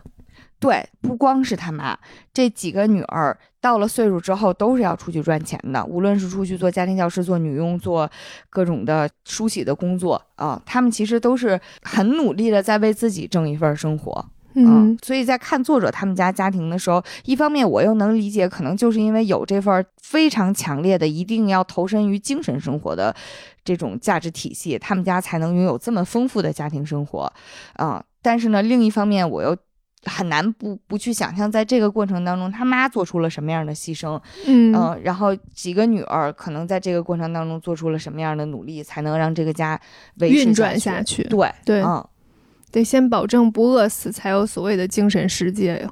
对啊，嗯。所以说回来呢，就是我前两天看了一句话，他大概说的是，我们觉得自己是在结婚、在生孩子、在养孩子，但我们只是在形式上去模仿这些事情，我们并没有投入自己的精神，或者是投入自己的热情在其中。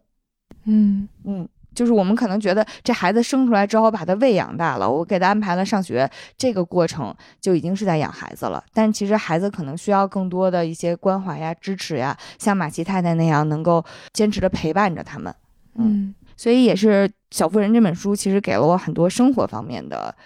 灵感吧。就是其实生活并不一定就是很平庸的样子，嗯，即使是在一个家庭内，其实也可以拥有非常丰富的互相支持的，然后充满了体验、充满了灵感的东西。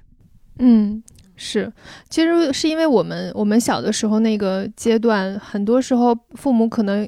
都在忙于生计，嗯就对于孩子的精神世界和心理成长比较疏忽一些。其实等到我们这代人长大了，对这方面就会更侧重去看了。对，而且尤其是他们家想要达到这种程度的生活方式或者是教育方式，其实是很奢侈的。嗯它不光是物质方面的，它要求的是你真的有这方面的认知，但是认知本身就已经是很难达到，或者是很有门槛的事情是，还有情绪控制这件事情也特别难。嗯，就是我每次看到那个那种家长辅导孩子写作业，然后生气的那种，真的很难不生气。我觉得是这个真不能怪，就是这些爸妈有的时候脾气暴，是真的会遇到很多事情，让你那个情绪真的很难压制。所以像马奇太太那种能够把自己的情绪控制的那么好，就是神仙般的存在了。对，养育孩子其实也是对自己的修炼。是嗯，他能把孩子教好，很大一部分真的就是因为他自己足够的克制，不光是性情上的克制，还有他权利上的克制。他从来不会因为自己是妈妈，自己生了这四个孩子，所以就会觉得我可以，我有理由去支配你们，让你们都听话听我的。相反，他会在甚至在孩子犯错的时候都会说。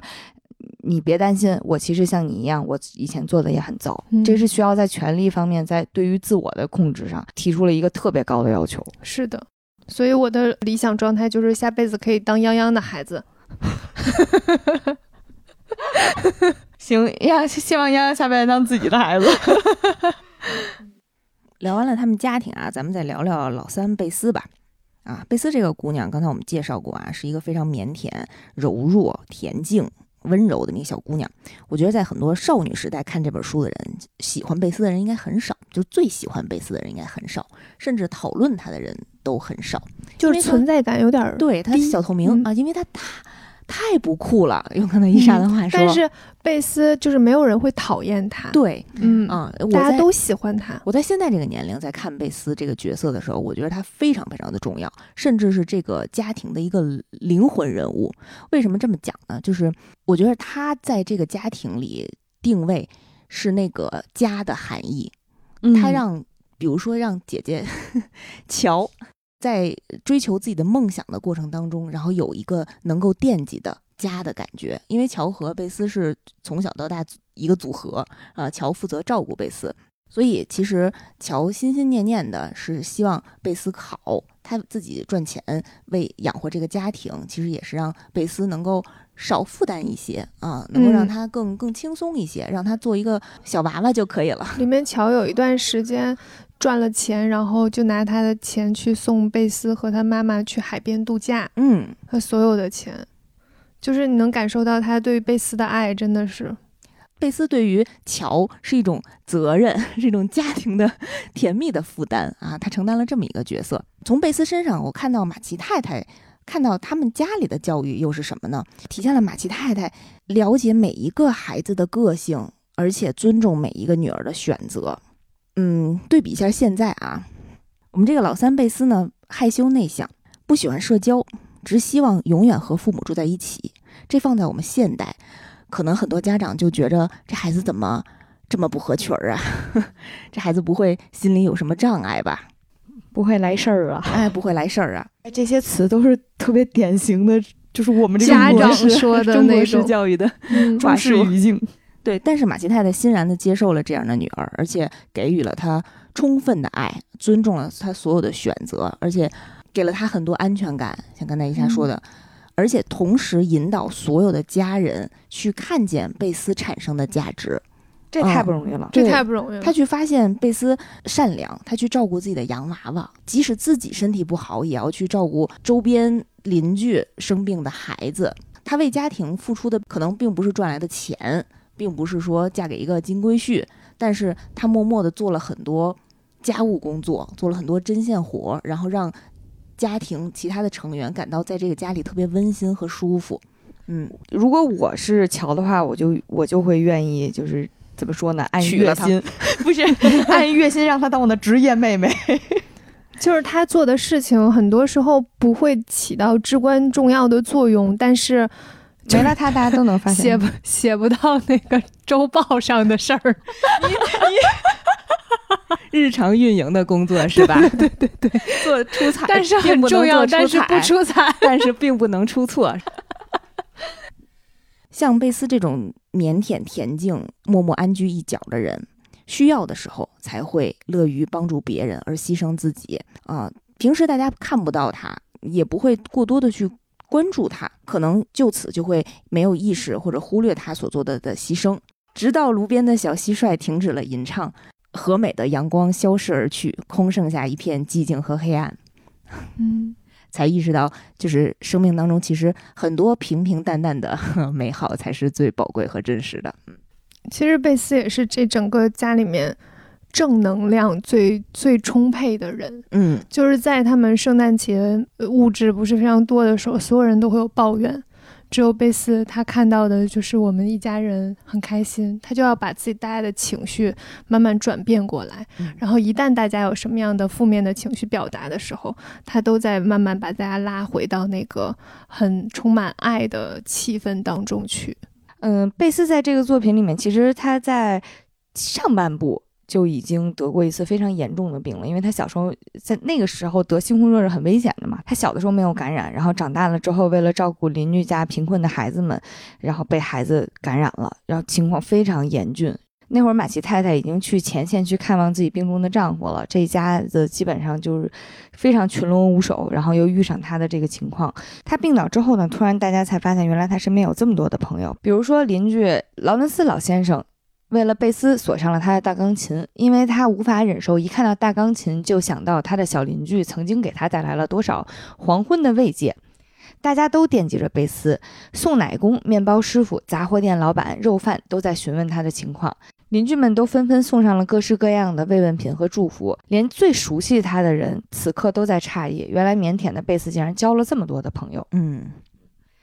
然后这段情节特别打动我的是呢，那时候贝斯其实已经病得特别重了，就是神志不太稳定，但是呢，他即使在最恍惚的时候，他都没有忘记自己一直在照顾的洋娃娃。他身边的洋娃娃其实都是他几个姐妹玩完之后呢，可能有一些什么少了条胳膊呀，或者是少了个眼睛这种，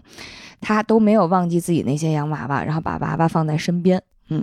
我觉得这段情节设计的特别好，他让贝斯在第一部的时候，就是这么幸福的一个家庭当中生活的片段里，加了这样一个插曲。但是呢，在这个情节之后，并没有发生什么悲惨的事情，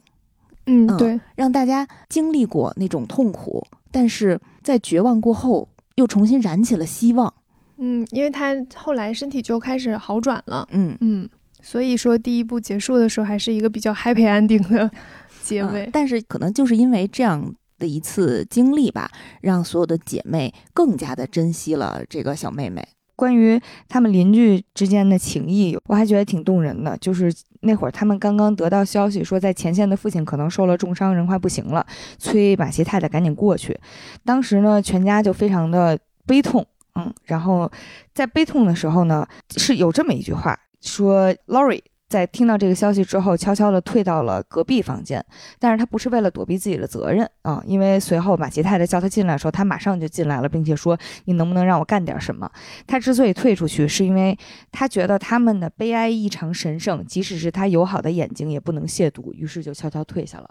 哎，我觉得这种 Lori 的边界感和对于这个家庭的关爱，其实是体现的特别淋漓尽致。通过这一句话，他也确实在履行自己的诺言啊。无论是呃马奇太太刚走，还是贝斯后来生病了，然后他始终是一直在这个家庭里面为他们提供着各种各样的关怀和支持。像刚才未央讲的，就是嗯，贝斯重病这件事情，其实给了全家都很大的冲击，甚至说是参与了他们家人的一些性格和人格上的塑造。比如说那段时间，Amy 其实。因为她也是小时候没感染过猩红热，所以她被火速送到了邻居家，就是那个刚才说的富婆姑妈家。本来是很烦恼的啊，然后她每天都在琢磨着我怎么这么命苦，我不能和家人在一起，我还要和这个烦人的老太太在一起啊。然后呢，后来她从 Lauren 那边得知，原来自己的小姐姐贝斯已经到了这么危难的情况，所以呢，她也相应的觉得我应该试着克服一下我的这些缺陷，所以她决定写一封遗嘱啊。虽然她那会儿。身体健康，非常活泼，但是呢，他觉得想通过这样一种形式来确立自己，呃，愿意为大家奉献的精神。他那个遗嘱写的特别特别可爱，就因为毕竟一个十岁的，然后他也没有什么所谓的财产之类的，但是他会把自己的这些东西都分给他，比如他给了父亲自己所有的图画、素描、地图、艺术品，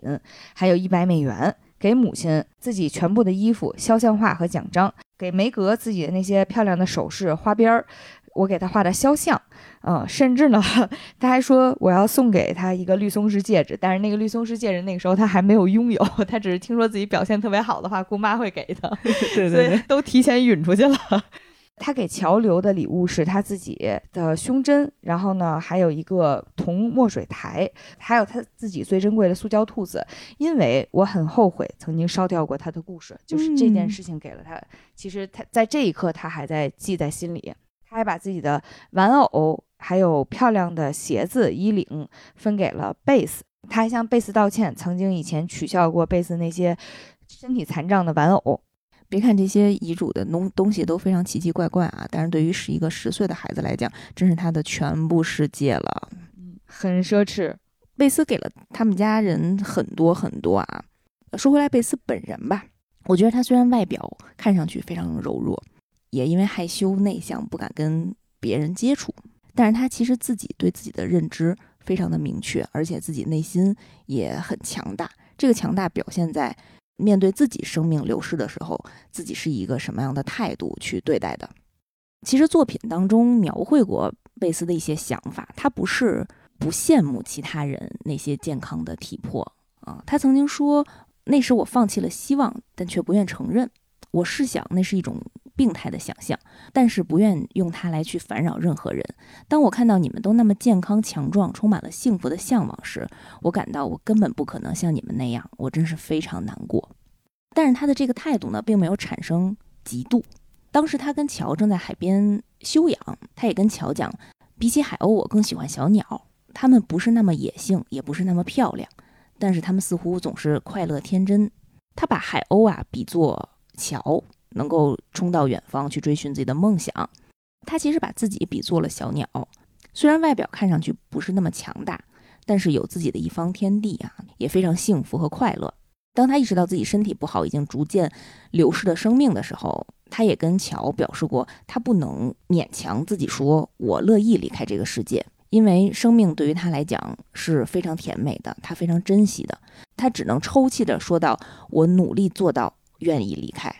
这段给贝斯的描写让我觉得他好像是一个圣人一样。呃，像马奇太太说的，贝斯就是他们家的天使。嗯，天使。我设身处地带入他的话，我很难不去比较。就是你很难说别人都拥有了精彩的人生、和睦的爱情，然后或者说是各种刺激的冒险，呃，甚至连最起码的健康的体魄我都没有。说实话，他后来身体一直不好，是因为他之前得的那个猩红热有后遗症。啊，逐渐才会变得越来越衰弱。就是我带入他的话，我反正觉得自己心态应该挺难平衡的。尤其身边有这么多可以比较，有这么多近在眼前可以看到的幸福，然后这个幸福都很精彩的对人生。作者把贝斯塑造的太无私了，就是他他没有去比较，而且他不愿意成为别人的负担，所以他用一个特别乐观的精神接受了自己即将逝去的这个情况。当时对于贝斯最后生命的那一段描写啊，我看的时候真的是，哎呀，非常感动。贝斯坐在这里，像是供奉在家庭里的圣贤，他像往常一样宁静忙碌，什么也改变不了他那甜美无私的品性。即便准备告别人世，他也试图使留下来继续活下去的人们快乐一些。他那虚弱的手指从未闲过，他的乐事之一便是为每天从旁边经过的学童们制作小东西。当时乔其实给贝斯写了很多诗，去赞美他的一些优点，赞美他给大家带来的这些力量。贝斯看到这些诗歌之后啊，就觉着更加有力量了。他感到自己并没有浪费生命，他只是想去做正确的事情，可能并没有像乔写的那样好。虽然现在开始做更好的事已经晚了，可是知道有人这么爱我，感到我似乎帮助过他们，真的令人无上安慰。哎呀，这段太动人了，翻到这一段了。因为当时他在看乔给他写的诗的时候，乔已经累得睡着了。嗯，贝斯在安静之中捡起了姐姐给自己写的诗，然后当时听到了动静呢，乔一惊而起，爬到了床边去看看，哎，贝斯是不是睡着了呢？贝斯回答他说：“没有睡着，但是我非常非常幸福，亲爱的乔，我发现了这个，读过了，我知道你不会介意，我对你来说是这样吗？”然后乔回应他说。你给我的实在是太多了。最后，对于贝斯的消亡，我觉得这段描写也是让我吧对死亡这件事情有一种唯美的认知。当时，妈妈和姐姐们哭着祈祷着，他们轻手轻脚地为他的长眠做着准备。现在，疼痛再也不能破坏他的睡眠了。他们心存感激地看到美丽的宁静气氛，很快便代替了悲哀的忍耐。这种心情已经折磨了他们这么长时间了。他们带着虔诚的喜悦之情，感到对于他们的宝贝来说，死亡是一个仁慈的天使，而不是一个充满恐惧的鬼怪。当早晨来临时，这许多月中的第一次，炉火熄灭了，桥的位置空了，屋子里寂静无声。然而，附近有一只鸟栖息在正在发芽的树枝上，欢快地唱着。窗边的雪花帘刚刚绽开，春日的阳光泻进屋里，照在枕头上那宁静的脸庞上，像是为他祝福。那张脸充满了没有疼痛的宁静，于是深爱他的人们透过眼泪笑了。他们感谢上帝，贝斯终于获救了。哎，写的太美了。嗯，贝斯对于这整个家庭都有非常大的影响。然后我个人觉得对乔的影响其实是最大的。嗯，因为其实乔之前一直对于爱情或婚姻是一种拒绝的姿态，但是其实他那种拒绝的姿态也是。拒绝长大、拒绝成长的一个心态，在贝斯去世之后，我感觉乔开始慢慢意识到，就是家庭的这个氛围、这个陪伴其实是很重要的。然后他才开始慢慢面对自己对于婚姻的拒绝，其实是不成熟的。然后他开始慢慢去打开自己，重新审视自己对于爱情或者是对于家庭的看法。所以贝斯去世这段，我觉得就是看书的时候，基本上没有人不会在这个部分哭一场，嗯，所有人都会在这个地方哭一场。其实比其他的地方，大家可能共鸣的点都不大一样，但是贝斯去世这个真的是。小的时候看《老友记》，当时周易的反应是，贝斯得了好严重的病，然后啊，Rachel 安慰他说：“现在我们要不要把书放到冰箱里？”当时我看的时候觉得周一好幼稚，然后自己看到书的时候放到冰箱里吧。其实对于老四 Amy，我觉得很多观众可能或者说很多读者像我一样，是对他有一个观念上的改观的。大部分人可能小的时候看他的时候，都会对他有一些或多或少的讨厌。这个讨厌呢，既是因为她是原作里面四姐妹里相对缺陷比较明显的，然后另一方面呢，也是因为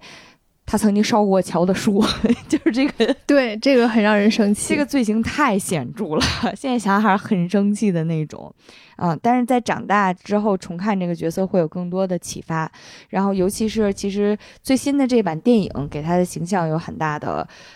更新。哦，我突然想到，小的时候对他的印象有点像没有公主命，一身公主病。对对，你这个概括特别准确啊。，对，特别骄纵，然后特事儿。尤其是她和姐姐梅格还不一样，梅格是因为从大富大贵的家庭突然之间家道中落变成穷的，他其实没过过那种生活，但是呢，他会跟别人聊天聊起来，我们家以前有钱的时候还是有匹小马的什么的，就是这种，就是他对于以前那种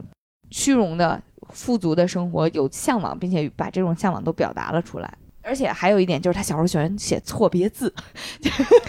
这个你怎么还？你因为这个不喜欢他呀？不是，是因为他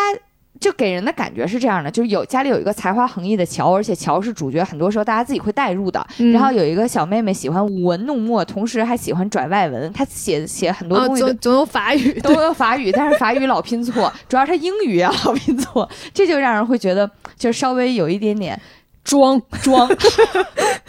对，因为他总想要就是到上流社会，他的那个虚荣心表现的还挺明显的，他就想要和他们一样。和那些就是上流社会的名媛一样，但是他自己呢，又很多地方做不到，显得很笨拙。嗯，对，但十岁呀，十那会儿十岁呀，朋友们。问题是我我看的时候，们当时也是，我我不十二吗？我们也那么大。对，所以就十二三的小孩看一十岁的小孩，稍微有那么一点点就是较劲儿。对，有点装。但是我这次看的时候，首先是我注意到了一个细节，呃，他们家里提到自己穷困的时候，其实曾经家里是有两个孩子曾经提到过，就是以后要去为姐姐妹妹挣钱的，一个人是乔，一个人是艾米，而且这话呢，其实当时是由艾米主动提出来的啊。原话是他们就是在抱怨自己的命运，尤其是乔正在，呃，跟梅格说：“哎呀，你天生丽质，你又善良，我一定会安排某个有钱的亲戚出人意料的给你留下一笔财产啊！如果你能像我笔下女主人公那样，我就会让你成为女继承人，出人头地啊！然后最后成为贵妇人，衣锦还乡。当时梅格说这种事情啊，哎呀，这辈子算是不太可能了，因为男人得工作，女人得嫁人，这样才能有钱。后面接的就是 Amy 的话，她说：“我和乔要为你们大家赚钱，等上十年吧，我们赚不到钱才怪呢。”所以 Amy 虽然那会儿年纪特别小，但其实她已经内心深处是有着一份我一定要为这个家庭去挣钱的，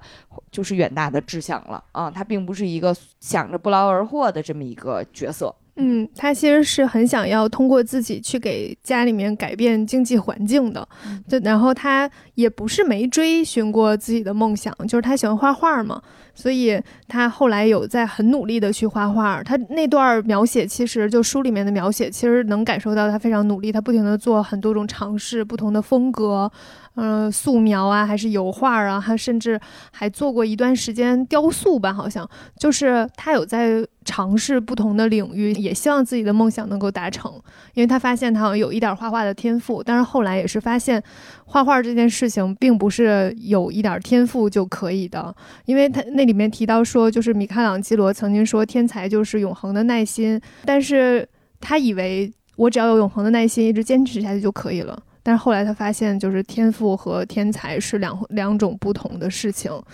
他也遭遇了很多的障碍，然后但是也一直都在坚持。他是在哪个 moment 就是放弃的？书里面其实是一个慢慢的放弃的过程，然后电影里面是有一个场景，他和其他人一起在画画，应该是那种风景画。然后画完之后，他瞄了一眼其他人画的画，又看了一下自己的，然后就意识到，就是他无论怎么努力也没有办法。嗯，我对这件事情特别有共鸣，因为我小的时候学舞蹈，就经历过那种时刻，也当时觉得就是那个什么天才是百分之一的时候，大家百分之九十九汗水就被这种东西洗脑过。那时候觉得我只要努力，我一定会是最优秀的那个。但是当老师教了一个动作之后，有的同学就能迅速学会。之后你疯狂练了一周，可能刚能达到他刚学的时候那个状态，但是这一周之后，他已经达到了一个你永远达不到的状态。这就是虽然那灵感只占百分之一，但是那百分之一是必备的。对，就是我的那那一刻之后，我就就学会了放弃，我就开始没有再去走舞蹈那个专业。就是它可以成为你的一个爱好，但是你想要用它去谋生，可能会有点困难。我觉得艾米可能就在那个阶段吧，慢慢明白了这件事情。然后当时的时代环境，他也没有其他的途径，他就觉得嫁个有钱人是能够让自己的家庭最快的实现一些经济上的改变的最直接的方式。我觉得艾米跟伊莎有一个共性啊，就是他们不是浅尝辄止的，什么都。玩儿什么都想尝试，而是你真正的坚持过，你尝试过，你努力过，你努力到头了，也就那样了，努力到自己的百分之百了，然后发现自己可能距离天才还是有那么一一点点距离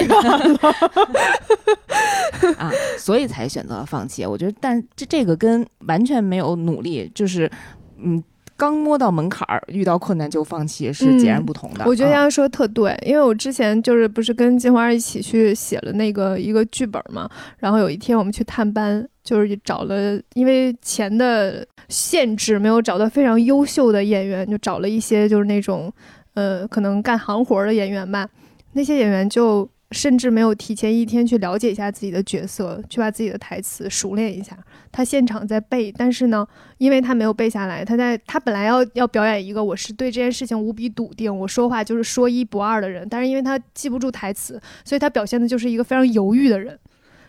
因为他要一直思考台词，然后想下一句，他表现就是就是那种我对自己说的话特别不确定。他没有办法去表达我对这个说的话很确定的那个那个神态，太行活了，太不专业了。连凯凯凯雷演一棵大树都要有人物小传。然后我就我我当时出来的时候还跟金花在在说，我说就很多人就都说演员这件事情是需要天赋的，但是大多数人都没有做到要拼天赋的那个地方。嗯，就是你得先努力达到一定的程度，到拼天赋的时候，只是在就是。一个尖儿，那个尖儿的人确实是少数，但是你要是真的很努力的话，用这能养活自己，或者是有个不错的收入，是非常非常正常的，完全可以做到。但是感觉，嗯，大家就根本没有在努力，然后就开始拿天赋这件事情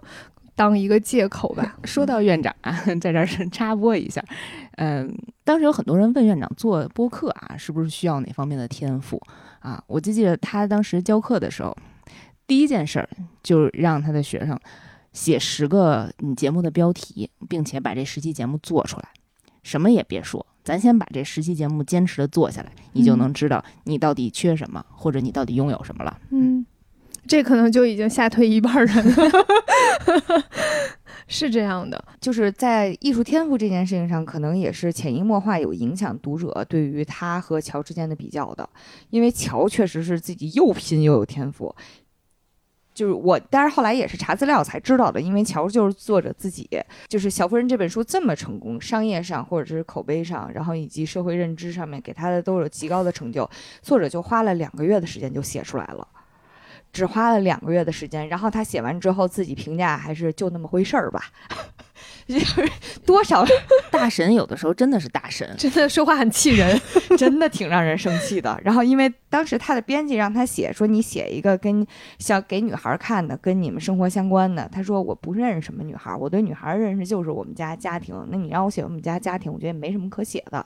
既然你逼我写，那我就随随便便给你写一个。写完之后就是真的是。而且是不是说就是经过市场多少年之后的验证，是他两个月写完就出，出完就卖，卖完就就火了，然后他迅速又写了。后面几本，后面几本他也没怎么花时间，没怎么花心思。从今天开始，平平无奇古天乐，后面这句就是随随便便小妇人，真的是，确实。所以就是天赋这件事情，两个月，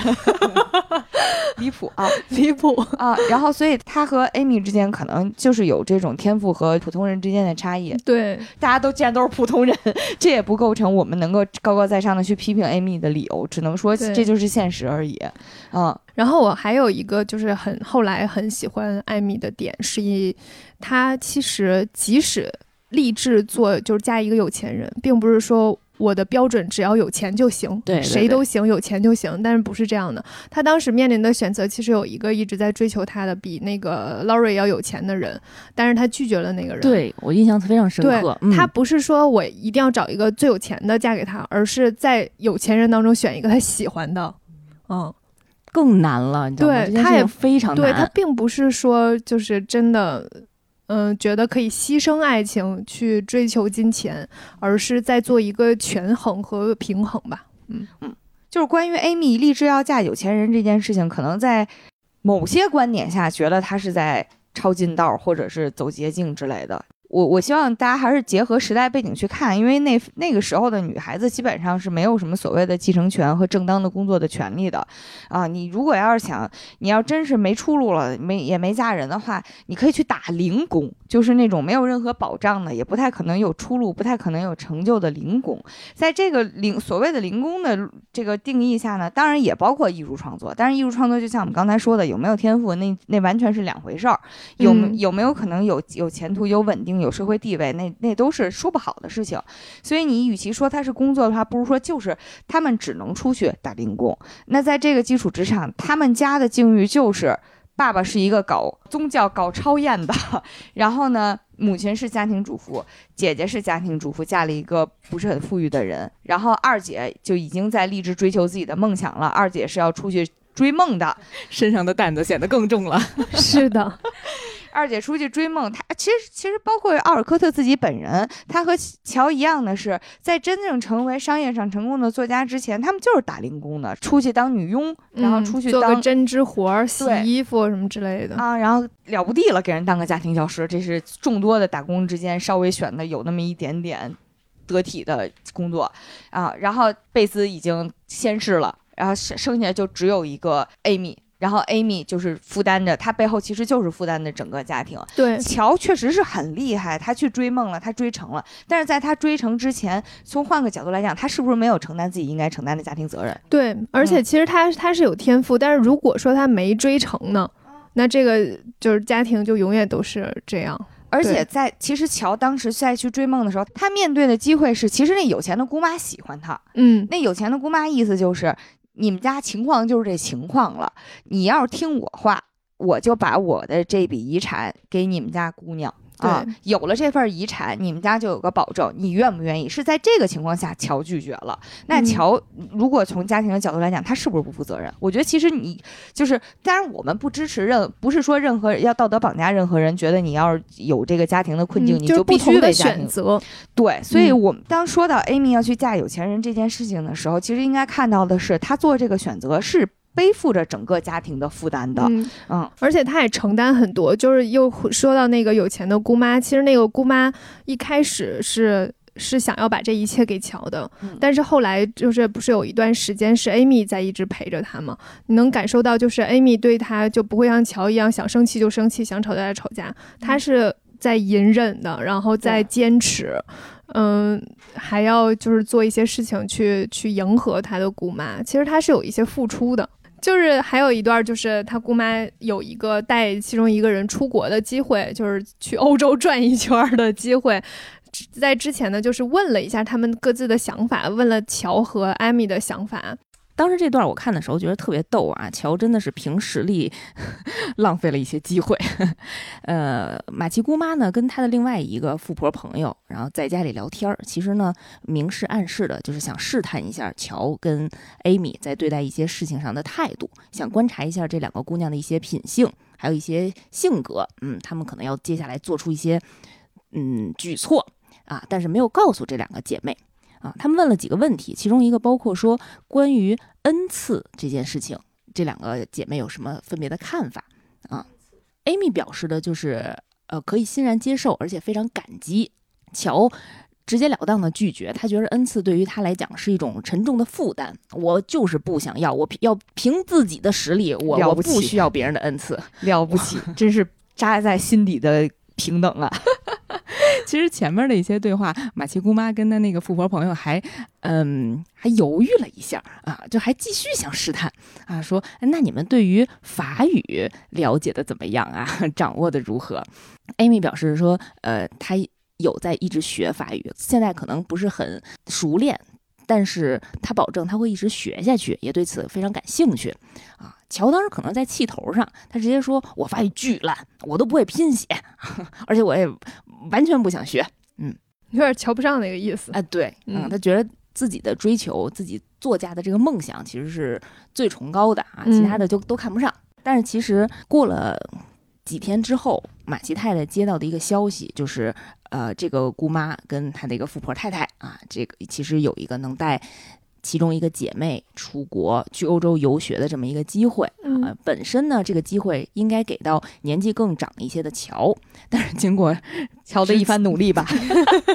对，经过乔的一番努力啊，这个机会就落在了呃年纪最小的 Amy 身上。嗯乔当时真的非常伤心。嗯，主要是乔也觉得你们为什么就是他那一刻的行为，我后来看起来我会觉得稍微有点儿，你有点作了啊！你以前都都那样了，你为什么还默认觉得这个机会一定是属于你的？因为他觉得他一开始是陪伴着姑妈很长时间，所以这个机会，嗯而且他又是年长，可能那个时候他就是嗯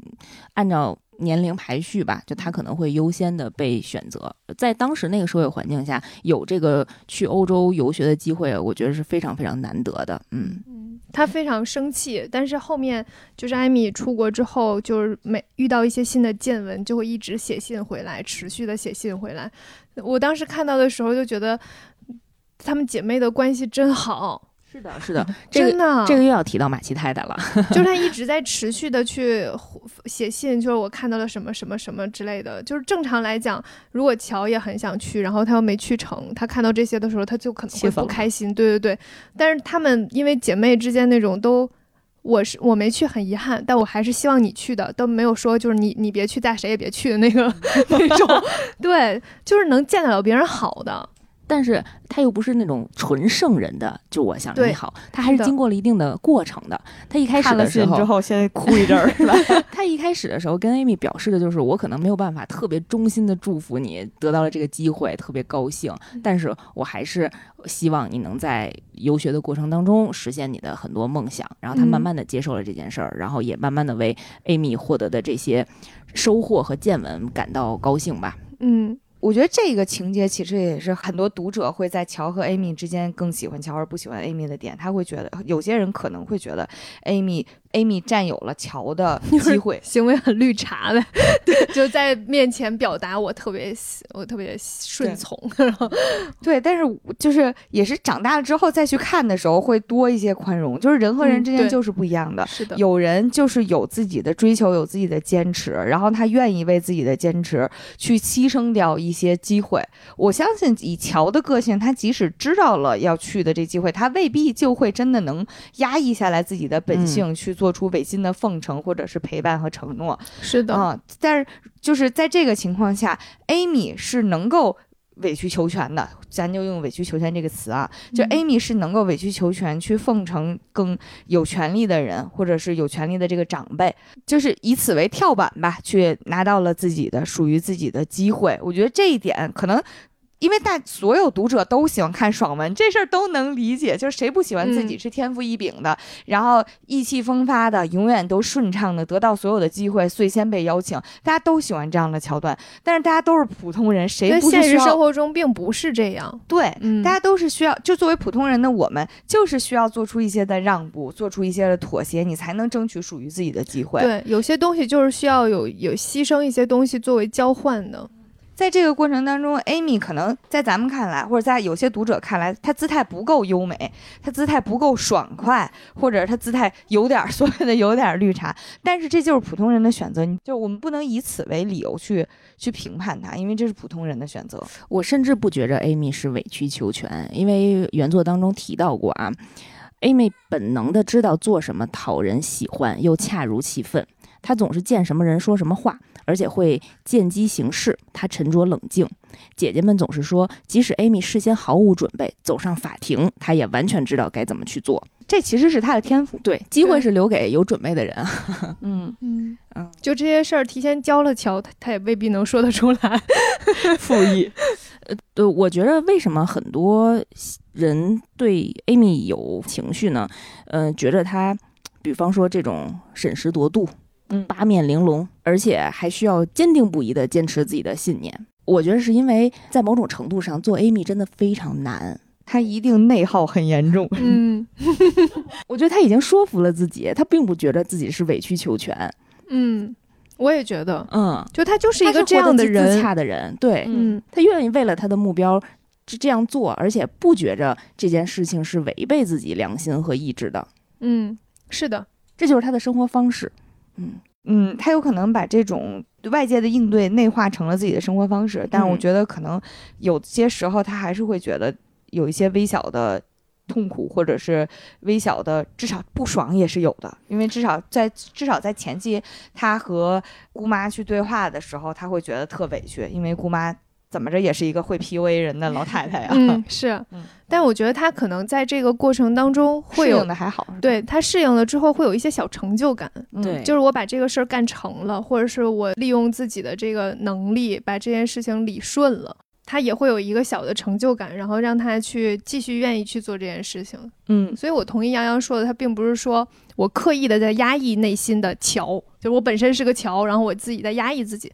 他本身就不是桥。嗯。嗯然后另外一个 Amy 和乔之间的怎么说呢？交叉的点就是一直以来对乔都怀有深厚感情的 Laurie，呃，被乔拒绝之后，其实是在漫长的时间当中一直心伤难愈。但是他在欧洲偶遇了 Amy，并且和 Amy 产生了感情。其实 Amy 当时面临的情况是，眼前的这个男生呢，他可能一直是有好感的，但是这个男生呢一直深爱自己的姐姐，同时呢，Amy 又知道自己身上的家庭责任是让她必须要嫁给一个有钱人，才能给家家里一份保障，所以他也是一直在以这个方向去努力。嗯，然后呢，同时他又瞧不上 Laurie 这种被人拒绝之后浪荡又不思进取又浪费人生的态度啊，就是他其实是很很复杂的。嗯，然后电影里面有一点处理的很好，就是 Laurie 曾经有一点嫌弃 Amy，大概意思就是你在这儿钓金龟婿。啊！但是 Amy 特别直接的跟他讲说，我一直以来我都知道这是我的责任啊，就是以把这件事情特别严肃的去跟 Lori 讲了，因为 Lori 其实能对 Amy 提出这样的批评，是因为他从来没有站在一个。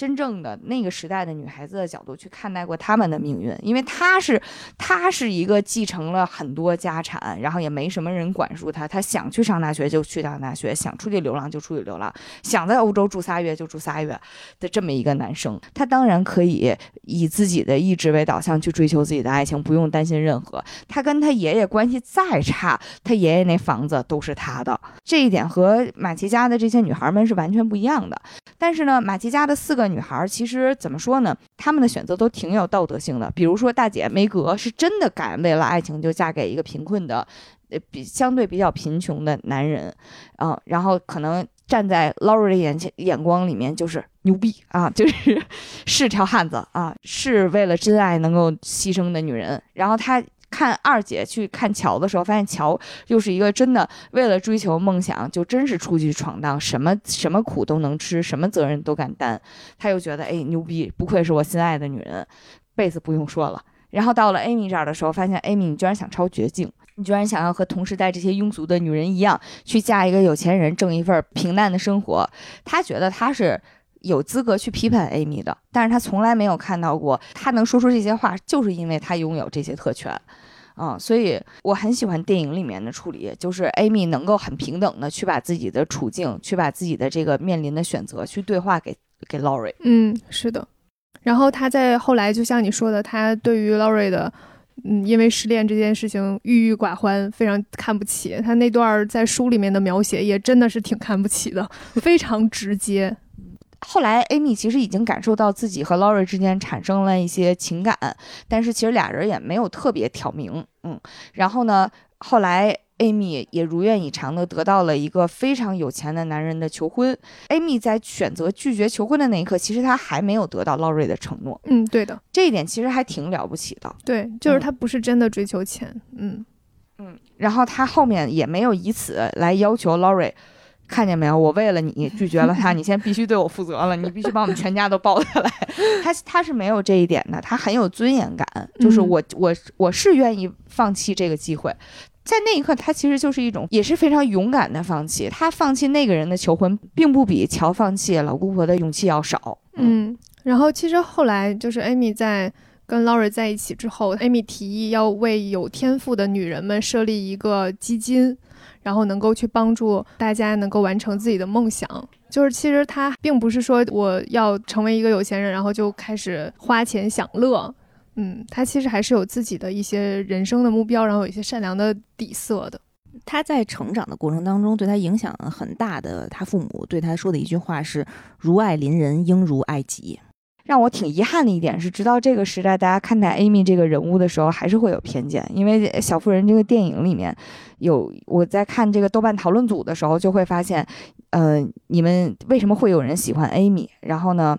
我当时其实最大的感受就是在之前那个时代，大家能很清晰的看到，就是爱情的理想主义是梅格，然后以及事业上的理想主义就是乔。但是呢，你大家既然到了这个时代，就真的要面对，女人也是要追求现实主义的。就是我们如果没有办法做到前面那样的话，那我能不能在现实基础之上去追求属于自己的利益？为什么追求属于自己的利益就是难看的呢？或者说就是难堪的呢？就是要被大家批评的吗？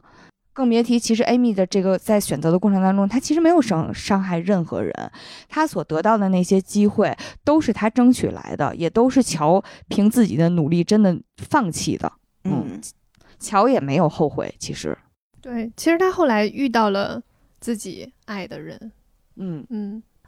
乔遇到的那个爱人巴尔教授，在电影里面改的非常妙，因为书里面写应该就是说他有点老，有点矮，有点胖，嗯啊，然后是一个很严肃的人，然后上来就批评了乔的作品，我觉得特别生气。反正看到这儿我特生气，嗯，但是在电影里面是一个，首先很帅，很帅，对，主要是不老，很帅，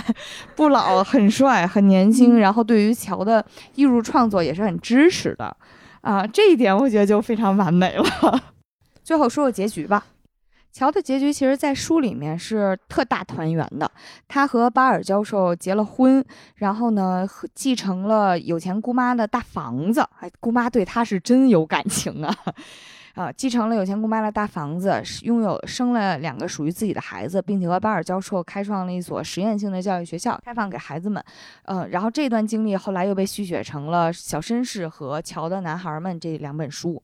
嗯，这个是书里面的结局，但是电影的结局非常有趣。这儿要说一下那个这个电影的导演格雷塔，格雷塔是好莱坞一个还挺新锐的导演，之前。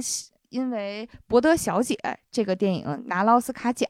她呢也是很有自己女性表达的一个导演。嗯，她呢，她自己从她个人经历上来讲，她和男朋友感情很稳定，但是没有结婚，然后，呃，生了孩子也没有结婚啊。所以她在这个电影塑造里面写的很有趣，并且提供了一些非常经典的台词，比如说那个烦人的有钱姑妈，在小说里面是一个普普通通的烦人的有钱的。指导年轻女孩子们生活的人，但是呢，在电影里面贡献了一句经典台词。当时他要跟乔说：“你们得结婚，你们得嫁个有钱人啊。”然后当时乔说：“你就没结婚呀？”姑妈说：“那是因为我有钱。”对对对对对，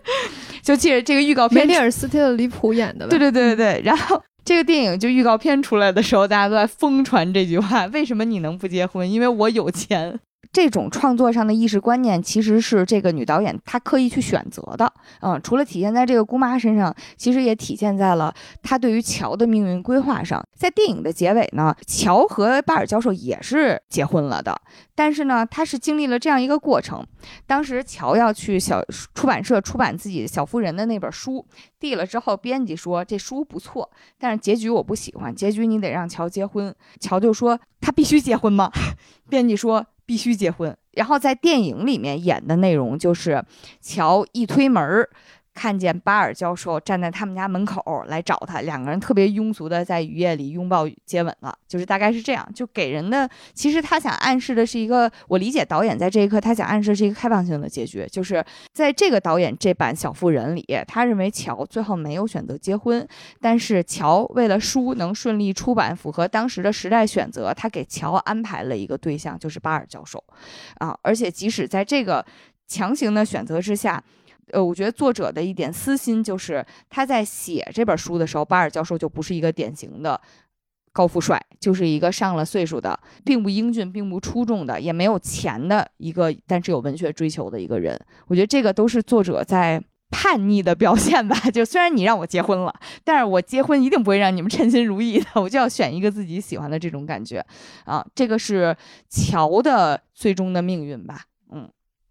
然后那个梅格就是生了两个小孩儿，然后一家非常幸福。嗯，Amy 是就是跟 Laurie 结婚了，结婚之后提议做一个基金，就帮助那个有天赋的女孩子们，大概就是这样吧。Amy 这选择相当有女性意义啊，对啊就相当于现在那些女性艺术家在大学里面开是的，基金会，对，春雷计划呀，她做的是。呃，其实《小妇人》这本书里面还有很多细节值得我们深入去探讨啊。这四个姑娘还有她们的母亲和父亲有很多优良的品质，我们今天也因为时间关系啊，并没有过多的展开。我们可以有机会呢，再跟大家呃通过其他形式，线下或在群里再进行详细的探讨。啊、大家感兴趣的话呢，也可以再好好看看这本书《小妇人》，然后也可以看看电影，二零一九年这版改编的电影真的非常不错。嗯。嗯，甜茶演的 Laurie 的角色，巴尔教授真的是非常帅，